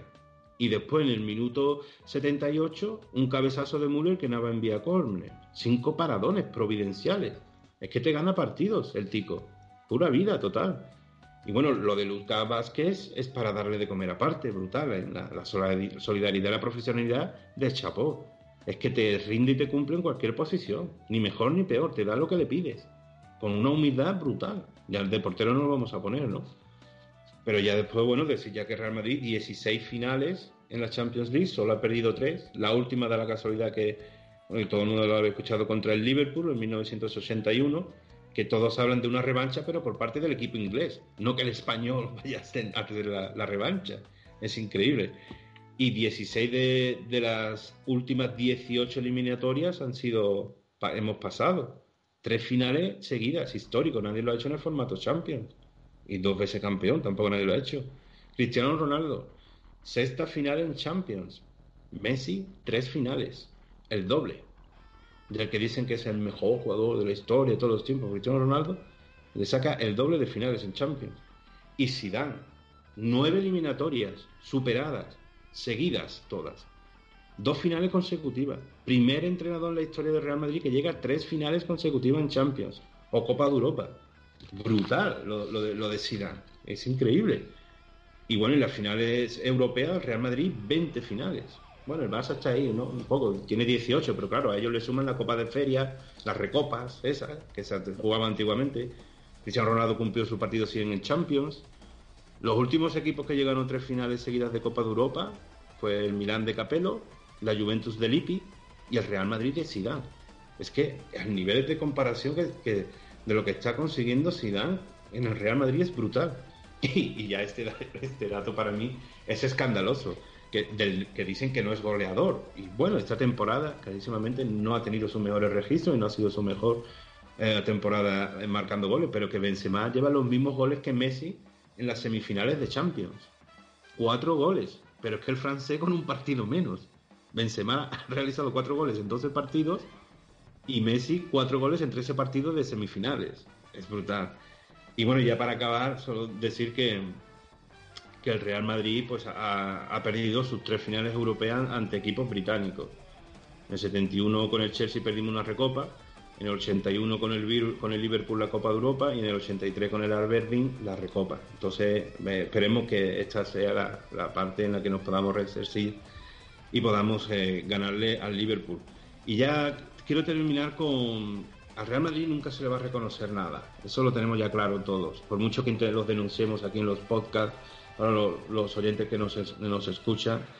Y, y, solo viendo el formato del periodismo deportivo de, de este, de Manolo Mala, eh, que, que ese, el Real Madrid celebró, celebró eufóricamente como si ya hubiese ganado la Liga de Campeones, eh, eh, como si le estuviésemos faltando el respeto al Liverpool, que tenemos que pedir perdón por celebrar un pase a una tercera final consecutiva.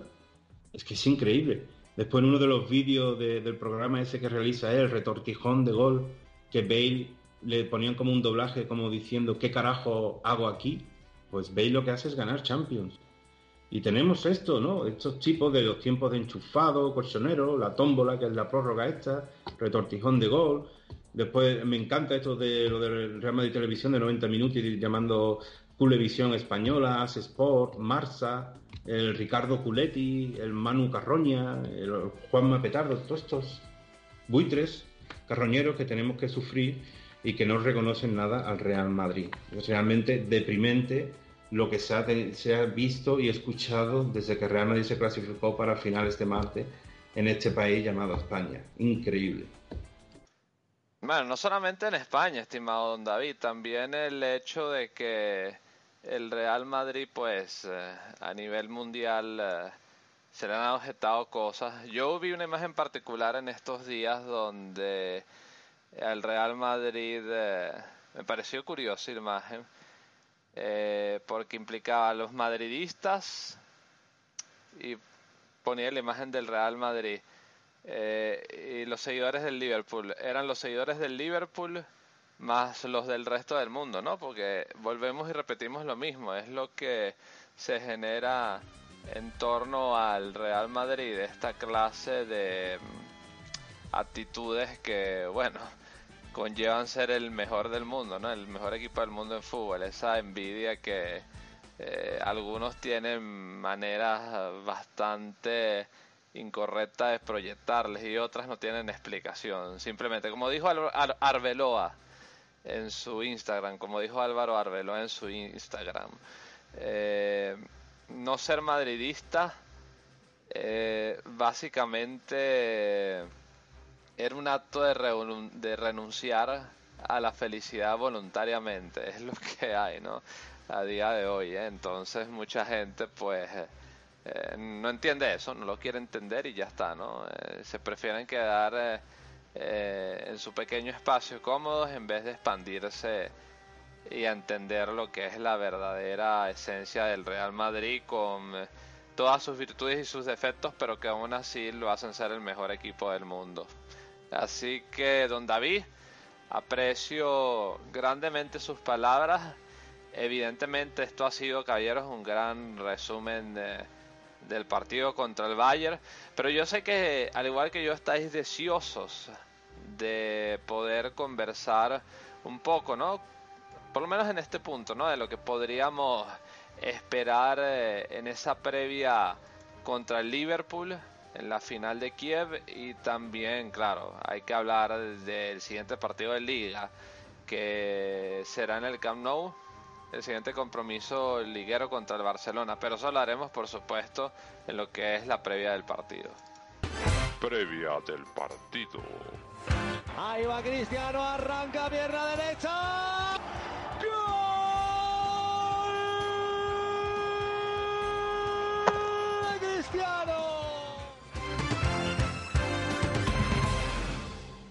Vamos a ser claros, señores, porque la verdad, eh, el Liverpool ya bien lo vi, ya bien lo subrayó Don David eh, antes de que empezáramos a grabar el podcast.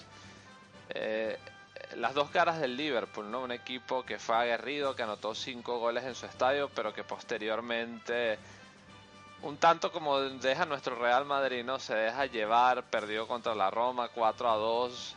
Eh, pasaron por un gol la eliminatoria, una eliminatoria que quedó 7 a 6 y que da claros oh, indicios de que el Liverpool eh, definitivamente en el buen sentido es un equipo al que se le puede meter mano. Eh, ¿Vosotros qué esperáis, no? Un entrenador como Jorgen Klopp, que es un grandísimo entrenador, posiblemente el tridente de moda en Europa con Salah, con Firmino, con Sané, también una línea de defensas bastante eh, llamativa. Eh, en fin, probablemente el único punto, por lo menos en estos momentos, que le logro captar al equipo de Merseyside es eh, su portería, ¿no? Con Carius ahí bajo los tres palos que no da eh, grandes indicios, ¿no? Que, que parece, por lo menos a día de hoy, ¿no? Yo creo que, de hecho, cuando estemos en el partido, en esa final, eh, el Real Madrid seguirá teniendo la ventaja en la portería. Bueno, la portería es la posición que para mí el Real Madrid controla claramente en este frente, pero claro, es un poco de ir diseccionando eh, cómo ganarle a este Liverpool con nuestras armas, nuestras herramientas, con el mejor jugador del mundo en Cristiano Ronaldo. Vamos a empezar a hacer esta ronda libre, a ver qué ideas podemos sacar al respecto para darle una mejor noción a la idea, una mejor noción de lo que es el rival a la gente. Eh, Sergio García, tú que tienes más rato en silencio, eh, ¿tú qué esperarías contra el Liverpool? ¿Una final con muchos goles, así como lo que se dio en esa eliminatoria contra la Roma o un rival más serio que puede sorprendernos y vacunarnos. ¿Qué piensas tú, Sergio García? Vamos a ir entrando, chicos. No, a ver, que tiene que ser serio el Madrid. Yo creo que el Liverpool no va a cambiar su forma de jugar. Va a jugar así, abierto, dejándose espacio, buscando la presión un poco en la salida de balón y aprovechando el fallo. Y poco más, si es que no, tiene un análisis muy amplio el Liverpool, porque te pones a pensar y es todo ataque, con obviamente muy bien administrado, pero su defensa es muy mala, su portero tampoco es bueno. Eh, como no sea que Klopp refuerce el centro del campo, cosa que dudo, veo muy complicado que, que cambie. Es que yo no me imagino un equipo de la Premier cambiando su sistema táctico. Es que no lo habría hecho, no lo hace nunca. No lo hace nunca. Va a jugar así, va a jugar igual. Tenemos que tener cuidado nosotros y obviamente aprovechar. ¿Te parece un equipo muy inglés el Liverpool, García? Sí, sí. Eh, quizás le falta un poco de centro del campo, pero sí. Muy inglés.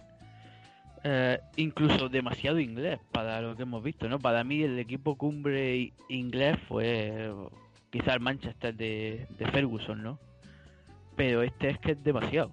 es que este pasa de tocar el balón, pasa de todo. Es que ellos van gol, gol, gol y ya está. ¿Vale? Se pasan de lo demás, de, de defender lo que sea. ¿Que va a ser un partido de muchos goles? Pues no lo sé. Es que lo, lo mismo queda 1-0 que queda 5-4. ¿Sabes? Todo depende de la seriedad que le ponga el Madrid. Porque un equipo que juega mucho con espacio lo tienes que frenar teniendo el balón. Y ahí es donde Zidane debe plantear eso. Vamos, que yo creo que queda más que claro. Pero tú crees que el Liverpool entonces ah, hay que mm, estar muy bien eh, compactado en las líneas y cuando se logre recuperar el balón eh, tratar de eh, manejarlo con un tanto más de intensidad. Si se puede avanzar, se avanza. Si se puede jugar un poco más con la posesión, se juega porque eh, el equipo de Liverpool es tan vertical que hay que tener eh, una especie de vigilancia extra, ¿no? Con ese despliegue, ya sabemos cómo se mueven los equipos de club, como los verticales que son, y sobre todo con un Salah en un estado de forma maravilloso, es el mejor jugador de la temporada en la Premier, y claro, es un equipo que eh, si se lograsen secar a esos tres de adelante, pues eh, se podría decir que se tiene tres cuartas partes de la tarea hecha. Yo no sé cómo propondrías tú, Sergio, o los demás chicos tratar de frenar esa ofensiva. Los apoyos de medio campo definitivamente serán importantes, por ejemplo. Sí, hombre, obviamente Casemiro va a tener mucho trabajo. Pobrecillo el que tenga que marcar a Sala porque lo va a pasar muy mal. Se va a llevar tarjeta amarilla seguro. Yo recuerdo ya algún partido Roma-Real Madrid donde Sergio Ramos lo pasó muy mal detrás de Sala. Y al final Sergio Ramos se llevó tarjeta amarilla, pero sufrió muchísimo. Pero vamos, líneas juntas, tener el balón, no dudar, porque en el fútbol cuando se duda es cuando se pierde el balón y aprovechar las ocasiones, pero vamos, que viendo como el Liverpool, yo creo que si le mete a lo mejor alguna embestida, puede ser que incluso hasta se asuste. Eh, obviamente van a venir muy crecidos, pero a ver, a ver cómo, cómo entran ellos en el partido, porque se les puede venir encima. Aún así, hay que llevar cuidado, claro, hay que plantearlo muy bien. Insisto, lo de los espacios es clave, no dejarle espacio. Sé que es difícil, pero ahí es donde hay que estar juntos. La duda es cómo lo hacen, ¿no? Si adelantan las líneas o las arrasan, ¿no? Porque la delantera del Liverpool también tiene buen disparo desde media distancia. Pero claro, si se adelanta la línea y pierde el balón, es que ya gol. Bueno, eh, no hay que tener fallos y ya está, hay que hacer un partido serio. Y ya está. Y si pierde el balón, pues que sea en el campo rival, nunca en tu campo. Para que te dé tiempo a replegar o a hacer falta. Nada Pues, ¿tú, más. tú crees, creo tú crees que el Madrid pueda ser superior por arriba comparado con el Liverpool? Sí, yo creo que sí. A ver, es que según estado viendo, pa- para mí los defensas del Liverpool son muy bajos. Por lo menos en comparación con los del Madrid. No sé si es que a lo mejor también la perspectiva de la televisión o lo que sea, pero yo los veía muy bajos. Y yo creo que. Yo es que no veo al Liverpool compacto para. Para presionar todo y quitarle el balón al Madrid en el área pequeña, por ejemplo. o- no sé, no, no veo al Liverpool junto. Lo veo más abierto para aprovechar la carrera, la fuerza. No lo veo juntando líneas, la verdad. Y insisto, hay que controlar el partido porque esto se nos puede volver un 5-4, 20.000 ambulancias por España recorriendo las casas de los madridistas para llevarnos al hospital a todos. Y no, no, hay que ganar y, y con un poco de cabeza, pensando en la afición, que, que el Kiev está muy lejos para volver a España con un infarto. Sí, bien dicho García.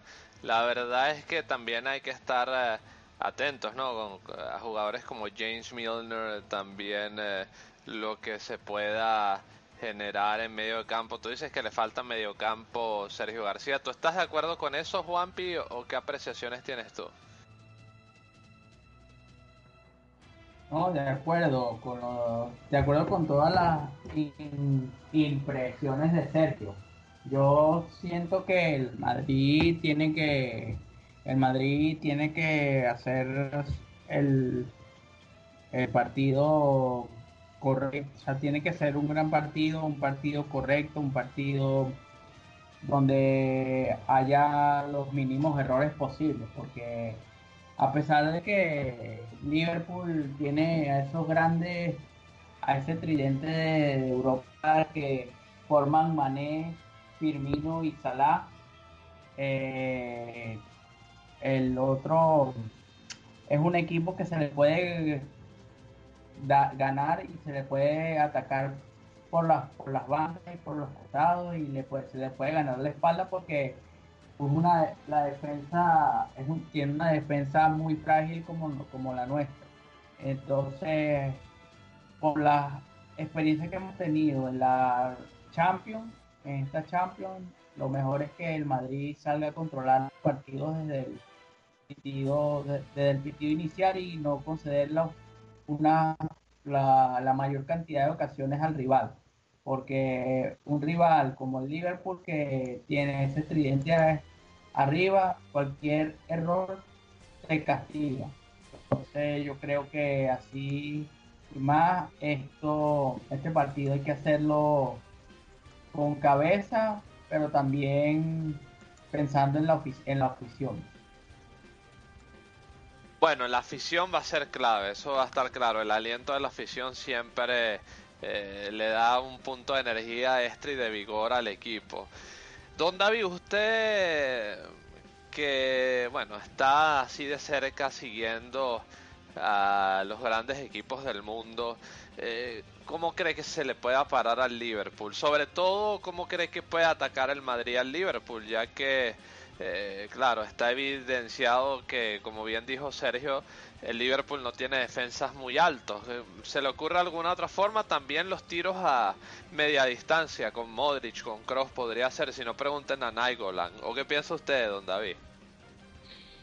Bueno, eh, mm, mm, decir que los defensores de los centrales sí son bastante altos.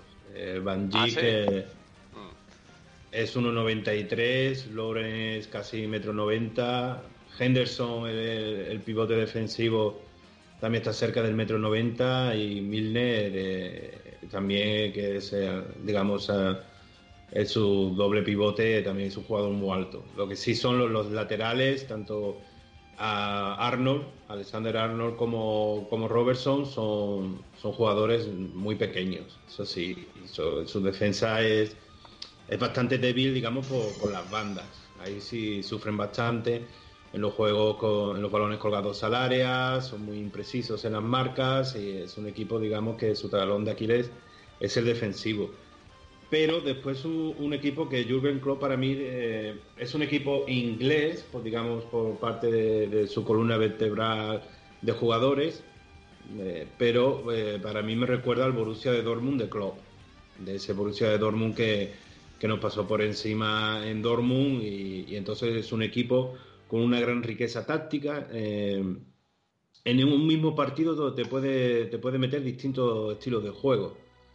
Te puede tener un 3-5-2, un 4-1-4-1, el 4-3-3, eh, es un equipo muy polivalente O sea, en ese o sea, don David, usted dice que eh, pintándolo y proyectándolo en un margen, o nos puede ir muy bien contra ellos o nos puede ir muy mal. Eso es lo que quiere decir usted.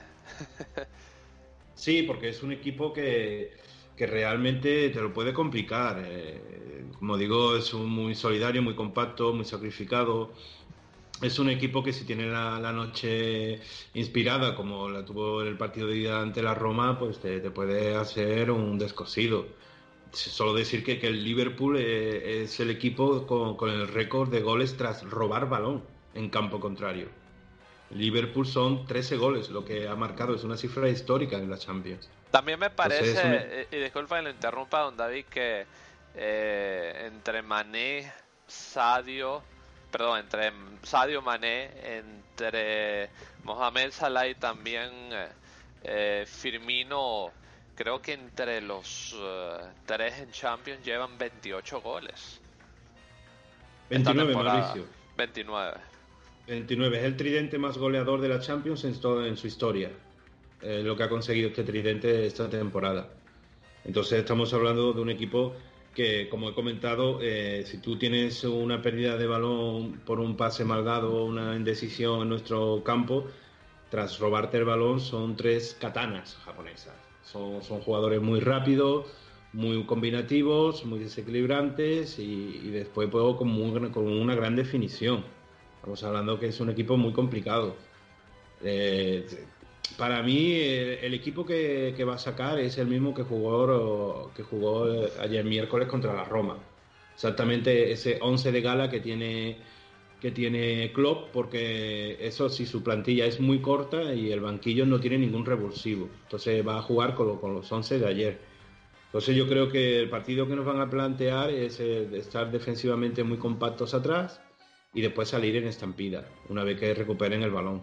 Entonces ahí no pueden hacer mucho daño.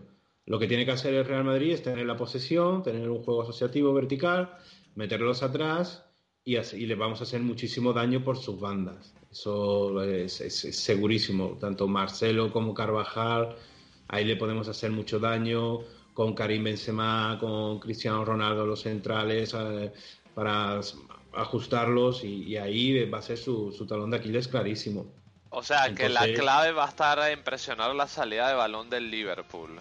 O incluso Sí, hacer sí. falta si es necesario en eh, mitad de cancha defensivo. Eh, claro, sin cometer penal, evidentemente, para que el. Perdón, o, o sea, tratar de presionar la salida desde el Liverpool y, y tratar de ganar el balón lo más pronto posible.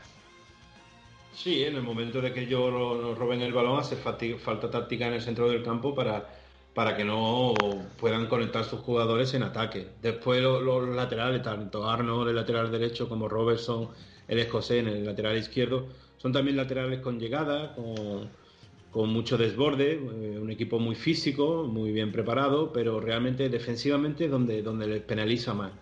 Y ahí le podemos hacer muy- bastante daño creándole superioridad con dos jugadores por banda. Después de su centro del campo jugará Wijnaldum, Henderson y, Milner. Eh, son tres jugadores que tienen un gran físico y después los tres de arriba pues ya lo conocemos, tanto a Firmino, Salah y Mané, que para mí pues el más resolutivo pues puede ser Fi- Firmino, porque es un jugador que, es como un poco como Benzema, da mucha pausa eh, a, la hora de su equipo de realizar la- las contras y entonces es un equipo, es un jugador muy, muy inteligente, sabe cómo parar el balón, esperar a que su equipo llegue para dar ese pase. Bueno, Salah sabemos el desborde y la definición que tiene, pero por ejemplo en el repliegue defensivo le cuesta muchísimo volver. Eh, Digamos que es más. El, el- Liverpool cuando defiende, eh, defiende con nueve jugadores. Siempre se, se suele quedar un poco más descolgado Salah de arriba. Firmino también es un jugador que defensivamente aporta mucho y Sadio Mané tiene también un físico bastante grande. Entonces es un jugador que también te, aportará en defensa. Y lo, y lo que tiene Mané es que eh, es un jugador con, con mucha velocidad, pero a la hora de, de- la, de la definición, a veces, pues, eh, digamos que entra, le entra dudas, no sabe si dar el pase, chutar, esa indecisión, pues le, acarrea. Entonces es un equipo muy bien trabajado, como he comentado por Klopp, que nos lo puede complicar bastante. Pero yo creo que si el Real Madrid tiene la posición, tiene la iniciativa de los juegos, le atacamos por banda por con superioridad, le vamos a hacer mucho daño. Su portero, Carius, tampoco no es uno de los mejores porteros del mundo. Yo creo que estaría a lo mejor entre los 20 mejores porteros de, Europa. Es un, un, portero también a veces muy indeciso en la salida. puede ser el, gran eh, el gran talón de Aquiles del Liverpool en la final de Champions, ¿no? Su portero. Sí, y aparte lo que es, eh, tiene, es un jugador, un portero con muy buenos reflejos bajo palos, pero después en los tiros desde fuera del área casi siempre suele hacer la estatua, casi siempre se suele quedar mirando porque no tiene esa reacción, es un jugador más de, de, del área pequeña, es un portero de, esas cualidades, pero desde lo que es tiro de fuera del área le, suele penalizar bastante a, este equipo. Y entonces lo que no debemos de hacer es dejar la iniciativa a ellos y que no nos, roben el balón en campo contrario, porque ahí sí nos pueden crear bastante peligro arriba y que no tengan su noche inspirada. Estamos hablando de eso, del tridente más goleador de la Champions en este momento de su historia. Un equipo que no lo va a complicar muchísimo, pero yo creo que, que el Real Madrid lo que tiene que salir es a ganar el partido, no confiados, respetarlos y tampoco que no seamos temerosos con ellos. Yo te pregunto a ti, Emilio, gracias, don David. Eh, evidentemente, para intentar frenar esas tres balas eh, en el tridente del Liverpool, que son Salah, Firmino y Sané, eh, va a hacer falta muchísima colaboración de los laterales y los mediocampistas. O sea, no podemos ver, eh, por ejemplo, un partido de trote cochinero como el que a veces vemos defensivamente haciendo a Tony Cross. Eh, ¿Estás de acuerdo conmigo, Emilio, o tú ves alguna otra variante para detenerlos que a mí no se me ocurra? Hombre, yo me quedaría con, con la última frase que ha dicho David de, jugar con respetando al Liverpool en este caso por, porque bueno ellos es eh, más bien un equipo inexperto en, este tipo de partidos. Y nosotros pues en nuestra tercera final consecutiva es, es inevitable pues que, que en los jugadores pues haya un poco de pues de, confianza, ¿no? Porque ya conocen el, escenario, ¿no? Aunque cada año se juega la final en un lugar diferente, pues ya se han visto en este escenario tres veces en los últimos cuatro años y, esta vez va a ser la cuarta en cinco. Entonces, bueno, pues si jugamos con, respeto y, centrados y, bueno, pues creo que casi, casi me atrevería a decir que tenemos el papel de favoritos, aunque yo para esto soy muy, muy cauto. Bueno, con respecto al tridente del Liverpool, pues que decir también que, más, más se temía ¿no? por, el, por el famoso tridente del PSG y, bueno, pues eso al final con, con la lesión de Neymar y, con esos minutos que tuvimos tan buenos en, el Bernabéu, pues conseguimos frenar toda esa euforia que venía desde París, que parecía que nos iban a pasar por encima y nos iban a meter cinco en la primera parte todo eso. Entonces, bueno, también es muy pronto para hacer una, una previa, ¿no? Quedan, quedan casi 20 días y, bueno, pues eh, hay que ver si va a llegar Carvajal al 100% o, o si vamos a tener a, espero que tengamos a todos los jugadores al 100% y si por el contrario pues ellos sufren alguna lesión, algún jugador importante que, bueno que no se le desea nunca el mal a nadie, ¿no? Pero, pero en este caso pues si, si es alguna pequeña rotura muscular o algo que hace que hace que algún jugador importante de ellos se pierda la final, pues mucho mejor. Para mí la clave pues puede ser el centro del campo, que es donde, donde yo creo que, que somos superiores. Eh, más que nada porque creo que nuestro centro del campo es el, mejor centro del campo que, puede tener un equipo ahora mismo en, el fútbol a día de hoy. Entonces creo que si, si dominamos el centro del campo y dominamos el partido, pues podemos llevarnos el partido y, y la décimo tercera para casa.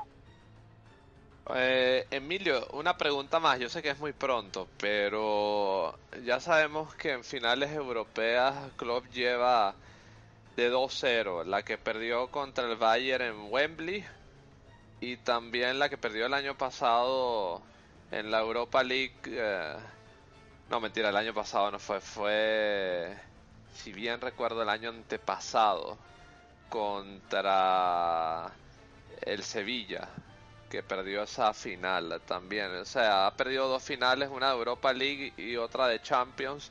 Eh, ¿Tú crees que en el apartado táctico, en los banquillos, Zidane le pueda ganar la apuesta a Klopp o te parece que Klopp eh, eh, puede dar alguna especie de golpe de efecto, de sorpresa con sus variantes? Hombre, yo creo que sí. eh, yo creo que Zidane ha demostrado ya que tiene una capacidad bastante amplia como entrenador. Mm, Está claro que se equivoca, como todos, como todos los entrenadores se equivocan. Está claro que hay veces que ha tenido suerte, como todos en la vida tenemos suerte a veces y a veces tenemos mala suerte. Eh, ha habido partidos en los que el planteamiento del Madrid ha sido muy bueno, ha hecho un montón de ocasiones y no, y no se ha llevado el partido. Y otras veces, como, como el otro día, por ejemplo, con el, con el Bayern, pues se puede decir que, que tuvimos algo de fortuna, aunque, aunque bueno, tampoco va a tener la culpa de tener un portero que para, ¿no? En este caso. Entonces, pues bueno, sí, Klopp a mí la verdad es que me, es un tipo que me cae bien. me parece me parece un buen entrenador y además pues pues eso tiene una imagen que que, que creo que, es un buen tipo y creo que transmite a sus jugadores confianza y los motiva bastante bien. Entonces, pues bueno, tiene un grupo de, chicos jóvenes como, como en aquel como en aquel Borussia de Dortmund de, del año 2013, pues está todo por ver, ¿no? Eh, en una final. Ya sabemos que no hay favorito, ¿no? Es como lanzar una moneda al aire y bueno, pues creo que los dos equipos partirán al 50%. Nosotros, si cabe, con, ese pequeño grado de favoritos por, por saber lo que nos jugamos y, y bueno, pues si, si los del Liverpool al pitido inicial les tiemblan un poquito las piernas, dado que, que es un partido muy importante y, y ellos no se han visto en una hasta en una tan grande, ¿no? En una final de Champions, pues bueno, pues eso hasta, hasta cierto punto nos puede beneficiar. Bueno, vamos a ver qué sucede. Eh, tú bien señalaste, Emilio, eh, faltan alrededor de que 20 días para la final. Son muchos días. Eh, vuelvo y recalco, aquí en Unión Merengue vamos a eh, realizar una previa más extensa de cara a ese partido cuando estemos más de cerca. Claro, tendremos una mejor visión de lo que haya pasado, cuando ya haya terminado la liga, eh, saber exactamente qué jugadores están disponibles, los estados de forma. eh, muchas cosas pueden pasar de aquí a 20 días, así que eh, nos toca esperar un poquito, aunque nos fastidie un poco. Ya quisiéramos que la final fuese mañana, pero es lo que hay. Señores, eh, antes de cerrar um, esta previa, nos toca ir hasta la segunda parte de la previa. En un partido que probablemente en otras circunstancias sería mucho más apasionante del que hablar, como lo es eh, la previa del clásico contra el Barcelona en el Camp Nou, el Barcelona ya campeón de liga, nosotros ya finalistas de la Champions, en busca de la tercera Champions consecutiva y de la cuarta en cinco años. Y ahora sí, me voy a poner un poco más clásico aquí, ¿no? Valga la redundancia. Eh, alineaciones, eh, cómo afrontar este partido, ¿no? Sobre todo cuando evidentemente el Real Madrid llega como uno de los finalistas de la Champions y evidentemente ya sabemos todo el ruido que mete la prensa con Messi. Bueno, en estos días andan tremendamente alborotados siendo esta la última temporada como jugador de Iniesta en el Barcelona. ¿Cómo lo veis vosotros? A ver, Emilio, ¿tú qué crees que vaya a ocurrir alrededor de ese partido? Cuéntanos tu parecer.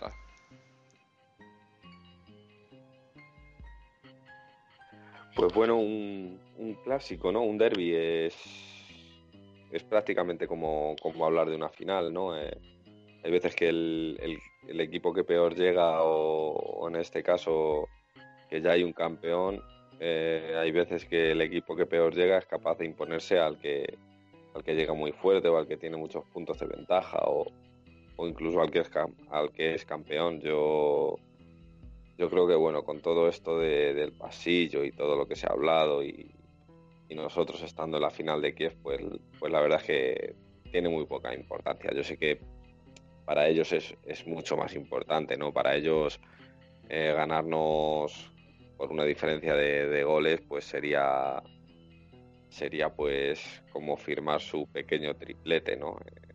Pero bueno, tampoco lo podrían celebrar mucho porque porque tenemos ahí la la, decimotercera a la vuelta de la esquina. Entonces, pues bueno, eh, no sé, espero que, que Zidane no arriesgue mucho con, con ciertos jugadores si es que ve que están cansados o ve que, que pueden correr algún riesgo de lesión. Eh, ya te digo, no me importa mucho el partido, de hecho no lo voy a poder ver, eh, por asuntos laborales no lo voy a poder ver en, en otras circunstancias eh, quizá hubiese cogido y, y hubiese hecho algún esfuerzo ¿no? por, por cambiar el día o, hacer algo para, para poder ver el partido. Pero en este caso yo creo que va a ser la primera vez en mi vida o la segunda que me voy a perder un, un Barça Real Madrid. En alineación, pues bueno, es que no sé, ya te digo, es no estoy ahí dentro para saber qué jugadores están cansados y supongo que habrá bastantes cansados con, con el esfuerzo que hicieron en, en, en el Bernabéu este martes pasado. Pero bueno, si, si los jugadores están en condiciones y, y Zidane lo cree conveniente, pues también, también entiendo que, es un escenario importante, que es un partido muy bonito de jugar y, y bueno, y también el AD en el ADN del Madrid está el ir a ganar y, y también, ¿por qué no decirlo? Es un, es un gusto especial ganarle, ganarle al Barcelona, entonces, pues bueno. eh, creo que Keylor Navas, eh, Barán, Ramos, Marcelo y Nacho, eh, Casemiro, Cross y Kovacic. Le daría descanso a, a Modric en este caso. Y bueno, pues Lucas Vázquez, que, jugaría en su posición, eh, Cristiano Ronaldo y, y Karim Benzema. Oye, Juanpi, te pregunto a ti, ya que se culminó la tontería esta del pasillo, empezando que el Barcelona, hay que dejarlo claro, ¿no? Para que la gente no caiga en cuentos. Esto de la tradición del pasillo lo hizo el Barcelona por la sencilla razón de que cuando se tiene la oportunidad de hacer un pasillo, como se les hizo a ellos en 2015, 2016 me parece, no, 2015, si bien no me equivoco en mi cálculo. O bueno, vamos a puntualizar mejor. El siguiente partido después del Mundial de Clubes del 2015, que jugaron contra el Betis, el Betis le hizo el pasillo al Barcelona y el Betis perfectamente había poder había o tuvo la oportunidad de haber dicho en su momento que no le hacían el pasillo al Barça porque esa era una competición en la cual ellos no jugaban, por ende no era necesario. Igual les hizo el pasillo y bueno, eh, el Barcelona teniendo esa opción de hacer el pasillo y no romper esa tradición de hacerle el pasillo a un campeón, pues ellos la han roto y a partir de ahí pues se abre esa puerta que ya ha anulado el pasillo por lo menos por parte del Real Madrid. Eh, ¿A ti qué te gustaría rescatar en torno a la polémica del pasillo o también otro argumento que tú creas que vale la pena, estimado Juanpi? Eh, no, yo pienso que este el tema del pasillo, haberlo dejado zanjado ya de una, me parece muy bien. Este, eh, ellos cuando ganamos el mundial de club, cuando ganamos el mundial de clubes no nos hicieron el pasillo por lo tanto no se lo pode- no se lo deberíamos no no lo deberíamos hacer a ellos por la sencilla razón que no siguieron con la tradición y con respecto al partido bueno eh, el Madrid ya se el Madrid tiene que tomar estos partidos de la liga como un sparring o entrenamiento previo para la final de Kiev en la Champions. Y debería tener un 11 competitivo por la sencilla razón que es un clásico. Y a cualquier madridista que se precie le gustaría ganar el Barcelona con toda la artillería así que para mí yo pondría eh, Keylor, eh, Nacho, eh, Marcelo, eh, Vallejo, Ramos, Kovacic, Modric, Casemiro, Asensio, Lucas Vázquez, Cristiano y Benzema. Muy bien, muy bien. eh, eh, García, bueno, yo sé que tú siempre tienes eh, tus puntos para aportar. Yo no te voy a decir nada, tú aporta lo que tú creas conveniente, García. Bueno, a mí para empezar me pareció bien los argumentos que dio Valverde para no hacer el pasillo. Lo que pasa es que se caen cuando él mismo hizo el pasillo por lo mismo. Dicho esto, está inteligente Zidane no aceptar el pasillo, ¿no? Porque Zidane sabe. Nosotros respetamos al Barcelona, eso se da por hecho. Pero Zidane sabe que la prensa va a utilizar ese gesto para humillar a sus jugadores, así que dice, pues por aquí lo paso. Y es lo correcto. Dicho esto, a mí el pasillo me parece una tontería. Y bueno, sobre el partido contra el Barcelona, primero, hay que denunciar lo mal que se está portando el Barcelona con el precio de las entradas. La ha subido. Para que vaya el mínimo de eh, aficionados del Madrid posible. Supongo que irá Bueno, pero es que ellos siempre hacen y- eso, García. Sí, se lo hacen siempre al español, al Madrid y al Valencia.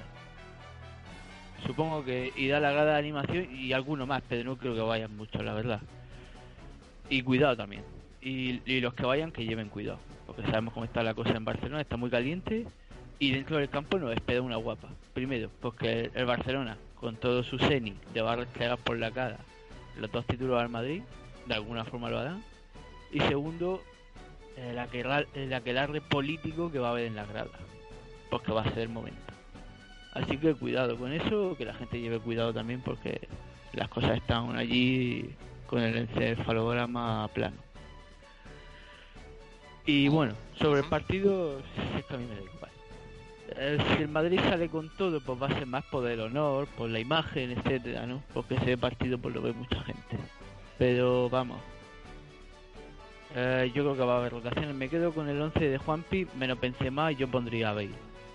Porque yo creo que Zidane le va a dar un poco de descanso a Benzema. Lo va a tener en el banquillo para después rotar a Sensi. Quita a Sensi y mete a Benzema.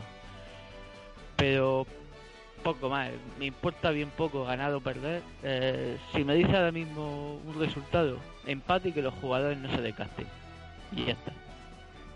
Eh, ya está, si es que, si es que el partido no sirve de nada. No sirve de nada. A esta altura no sirve de nada.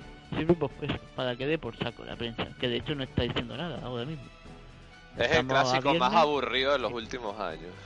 Sí, estamos a viernes y la y nada, pasan totalmente. ¿Por qué? Pues bueno, porque la prensa de Barcelona está esperando a ver si el Madrid se la pega y el y la de Madrid esperando a que el Madrid se la pega y si gana pues vender alguna camisetita o alguna bufanda de esta sin el escudito porque no tiene los derechos. Y ya está. Eh, para mí un empate. Si ganamos pues mira, pues perfecto. Ojo, que si ganamos le habremos ganado a los cuatro grandes de Europa, ¿eh? Cuidado con eso. Pero eh, la verdad, me importa bien poco. Es como el partido que ha jugado hoy el Madrid contra el Vasconia. Me importaba muy poco. Nada más. Y yo el partido no sé si lo veré, porque el sábado tengo un acontecimiento importante y no sé cómo voy a estar el domingo pa- para verlo. Pero vamos, poco más.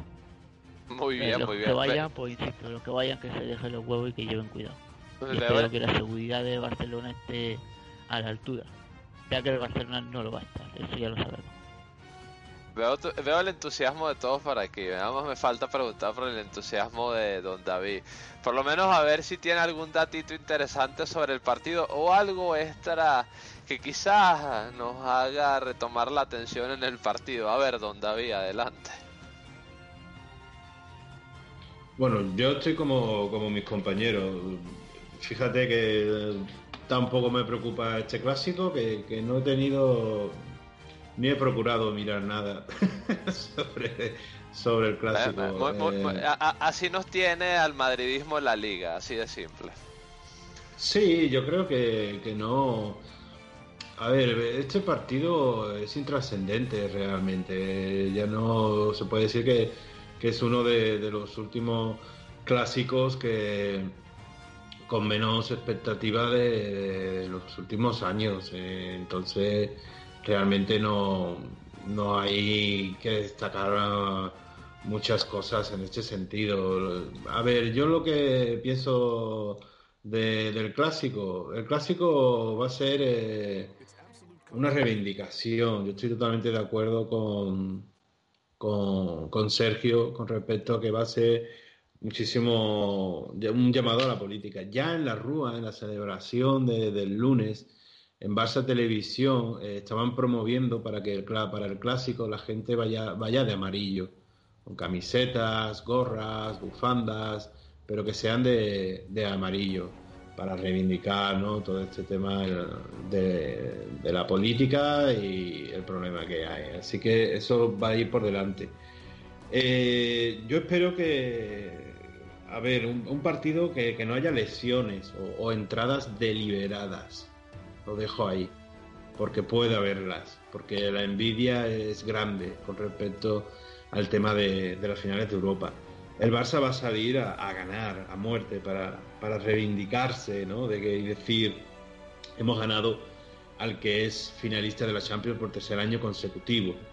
Entonces van a salir a muerte. Yo me veo a Luis Suárez, Luis Suárez totalmente desquiciado, un Messi inspiradísimo, pero claro, como en las eliminatorias, cuando el Barça ha sido eliminado de la Champions, nunca ha marcado gol, pues en el clásico volverá a reivindicarse su figura, el mejor de la historia, partidazo, tal y cual. Entonces yo para mí, eh, que, Zidane tampoco no se complique mucho, o sea que un once que con mitad titulares y mitad un poco de, de, suplentes. Yo pondría Navas en la portería, apostaría por el lateral derecho por Asraf, por darle ese gusto de jugar un clásico, ya que no ha tenido tantos minutos. Yo creo que al final jugará Lucas en vez de Asraf de lateral derecho. Los, centrales los tenemos claros, van a ser Nacho y Ramos, porque Barán anda tocado. Y en el lateral izquierdo, pues espero que le descansa Marcelo y entre Teo, pero al final también jugará Marcelo, entonces me declino por Marcelo y Lucas en las bandas. En el centro del campo le doy descanso a Modri. Modri tuvo un desgaste brutal el martes en Champions y hay que recordar que, que el miércoles también tenemos el enfrentamiento ante el Sevilla con Joaquín Caparrós y volverán ahí también a salir a muerte en contra de nosotros y bueno, ya sabemos cómo, cómo es contra, cuando juegan contra el Real Madrid. Entonces yo en el centro del campo pues pondría Casemiro, Cross y Kovacic. Incluso apostaría por, por un, un tribote y que meta a, Llorente, pero no lo va a hacer. Entonces Cross, Casemiro, Kovacic y arriba la BBC. Yo creo que es un partido para que Bale, Cristiano y Benzema pues se luzcan, aunque estemos un poco el equipo partido a lo mejor defensivamente. Pero yo creo que así se estaría bien, no sé, un poco entremezclado, pero para más que nada que no haya, no haya lesiones. Pero si a mí Zidane me coge y me hace una revolución y, y mete prácticamente a todos los suplentes, y mete también a Vallejo, y mete a Llorente, y mete a Ceballos, y mete a Borja Mayoral, me parecería estupendo, porque nosotros ya lo que los cuatro partidos de liga que, que nos quedan es simplemente puro trámite.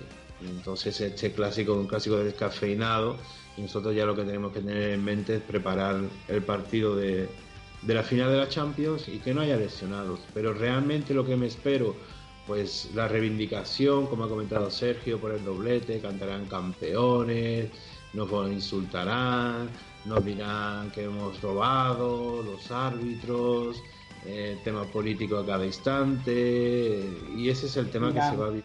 David, otra cosa. Dirán que la República Catalana se impuso al Estado español, etcétera, etcétera. Lo de siempre. Entonces eh, es un clásico que, como digo, tampoco no, tengo mucho interés en, ese partido. Es así. Eh. Pero sí de acuerdo en que si se gana, hay que tener en cuenta lo que ha dicho Sergio. ¿eh? Hemos ganado al campeón de la Liga Francesa, al campeón de la Liga Alemana, al posible campeón de la Liga Italiana y el campeón de la Liga Española. Los cuatro, de, las cuatro grandes ligas nos faltaría el inglés, pero claro, el Manchester City, uy, qué pena, lo eliminó el Liverpool. Bueno, así está el interés a día de hoy en este clásico contra el Barcelona, el clásico más descafeinado de los últimos años. Y bueno, eh, no los culpo, la verdad es que no atrae mucho interés ese partido, ¿no? Si ganamos, fantástico, y si, bueno, y si no, pues bueno, la vida sigue igual de bien.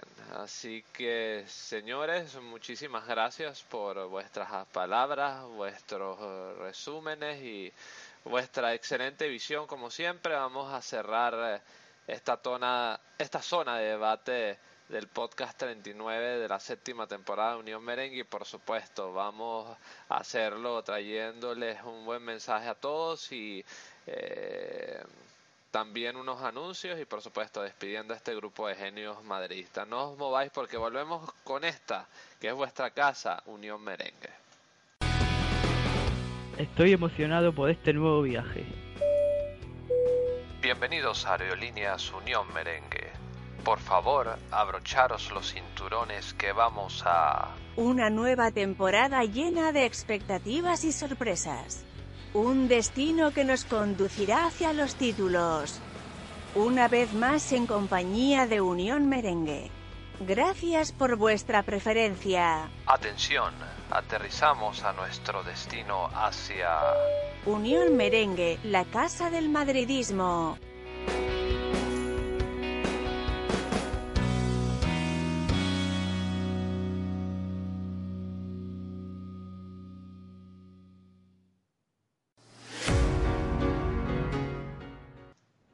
Estamos con el cierre de este espacio 39. Recordaros, eh, por mi parte, un par de eventos, un par de muy buenos eventos. Bueno, el segundo no sé si muy bueno porque ya habéis escuchado los chicos, pero bueno, vamos al primer evento y ya el segundo evento ya quedará a vuestra perspectiva. El primer evento es eh, el partido del Real Madrid-Castilla que ya ha salvado la temporada. Tampoco tiene opciones ya de playoff de ascenso, pero bueno, vamos a ver qué hacen los chicos, a darle seguimiento porque es el futuro del Real Madrid y es apasionante seguirlos. Real Madrid Castilla, Racing de Ferrol desde el Alfredo Di Stéfano el sábado 5 de mayo a partir de las 20 y 30 hora de España y por Real Madrid Televisión. También eh, destacar que el siguiente partido es el Real Madrid, de nuestro club, del mejor del mundo, el Real Madrid.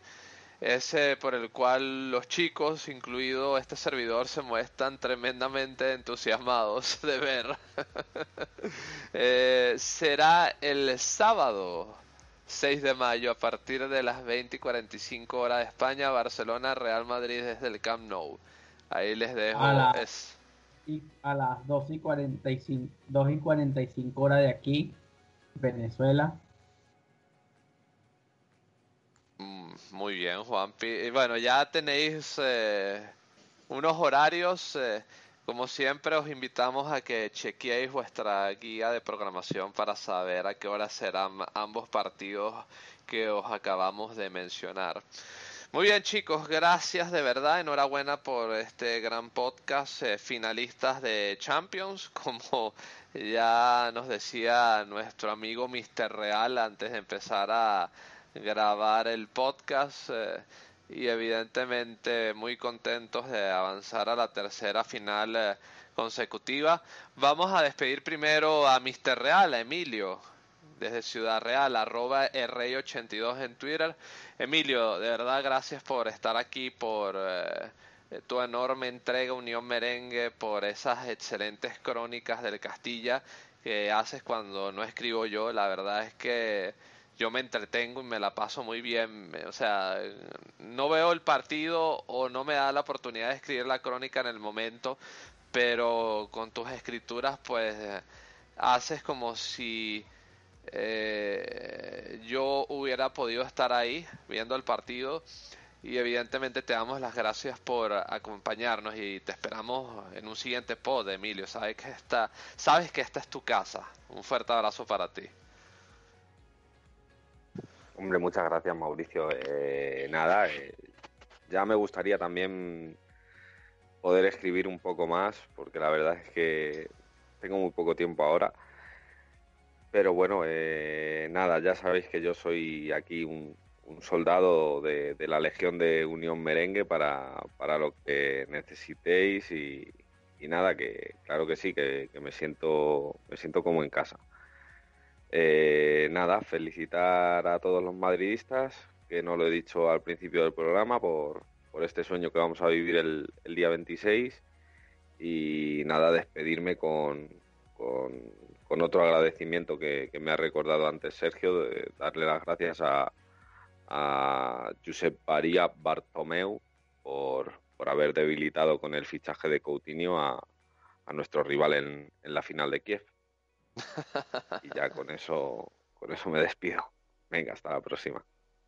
Muy bien, Emilio, muchísimas gracias. Te esperamos pronto por aquí. Sabes que esta es tu casa y siempre tienes las puertas abiertas. Vamos a despedir también al señor Juan Pedro Cordero, que siempre está ahí trayéndonos todo lo actual del Real Madrid, lo que sucede en los partidos, también las previas de los partidos, arroba JP Cordero 6 en Twitter desde Venezuela, desde Acarigua, Araure, una de las ciudades gemelas que se encuentran en Venezuela. Juanpi, muchas gracias. No, Mauricio, gracias a ti también por invitarme a, este podcast especial, por habernos clasificado de la, a la final de la Champions. Ha sido un podcast espectacular eh, donde hemos repartido sascas como panes a los antimadridistas. Y bueno, nada, aquí como también lo dice Emilio, también soy un laburante más de la causa de Unión Merengue, así que nada, aquí me tendréis al pie del cañón hasta, hasta que nos hasta que nos den las piernas y las manos, así que nada, un fuerte abrazo para todos y para el 26 todos a la Madrid. Muy bien, Juanpi, ahí vamos a estar conversando contigo si puedes estar por aquí de esa gran previa y evidentemente celebrando contigo porque yo soy positivo en que vamos a conseguir eh, esa decimotercera Copa de Europa. Lo vamos a estar aquí celebrando contigo y todos los que podamos estar en ese podcast tan especial de Unión Merengue. Un fuerte abrazo para ti, estimado Juanpi. Vamos a despedir al señor de los datos desde Córdoba, don David Moya, arroba su placo en Twitter. Don David, muchas gracias eh, por, como siempre, como siempre, por deleitarnos con sus puestas, sus entregas y su trabajo también para Unión Merengue. Y bueno, lo esperamos eh, en el siguiente podcast o en el siguiente que pueda estar. Un fuerte abrazo. Igualmente, Mauricio, un placer como siempre estar aquí con este gran elenco de los compañeros de Unión Merengue y, y bueno, eh, decir que por lo visto he escuchado, he leído de que el Barcelona se está planteando ceder a un fichaje de 150 millones de euros, Dembélé el Mosquito. Entonces, si eso llegase a ocurrir en el Real Madrid, sería la hecatombe. Y nada, y decir pues, a Leo M, con el Olympique de Marsella desde siempre. Y nada, y siempre esperemos de que el clásico saquemos un buen resultado y si no, como hay que ya tener en mente esa, esa gran final, darle enhorabuena a este equipo y a todos los madridistas porque nos han hecho felices por tercer año consecutivo. Wow, la verdad es que tres Champions eh, consecutivas, tres finales, bueno, en este momento tres finales consecutivas jugándolas se dice rápido, pero es eh, para enmarcar en la historia. La verdad es que es, algo espectacular. Y bueno, esperemos que se traduzca en el tercer título del Real Madrid eh, consecutivo, porque Así es la vida, ¿no? Por lo menos en cuanto a títulos, no hay dos interés. Así que gracias, don David, por haber estado por aquí por la decimotercera y la tercera Champions consecutiva. Cerramos con el señor eh, Sergio García, que también quiere la tercera Copa de Europa consecutiva de este siglo. Arroba Sergio García en Twitter desde Murcia. García, simplemente gracias, como siempre. Nada, a vosotros por dejarme volver, que ya sabéis que ando liado. Y nada, eh, lo de siempre. Gracias por seguirnos, por aguantarnos, por escucharnos, por seguirnos en nuestra de Twitter. Y hasta la próxima. Gracias, estimado García. Yo me despido. Soy Mauricio Rivas, ya lo sabéis. Y evidentemente esto ha sido una entrega más del podcast Unión Merengue, la casa del madridismo. Damos carpetazo hacia este podcast número 39 y los esperamos para el podcast 40, que esperamos eh, traerles muy buenas noticias y por supuesto el desarrollo de lo que sucede en nuestro club, el mejor del mundo, el Real Madrid, el mejor de la historia y el mejor de todos los tiempos. Así que me gustó esa redundancia porque suena muy bien, pero es que es la verdad. O sea, lo que diga para expresar eh, lo grande que es el Real Madrid, el más grande de la historia, se queda corto. Así que dicho esto, me despido. Un fuerte abrazo para todos y será hasta la próxima. Hasta el final, vamos Real a la Madrid. Un fuerte abrazo para todos. Chao.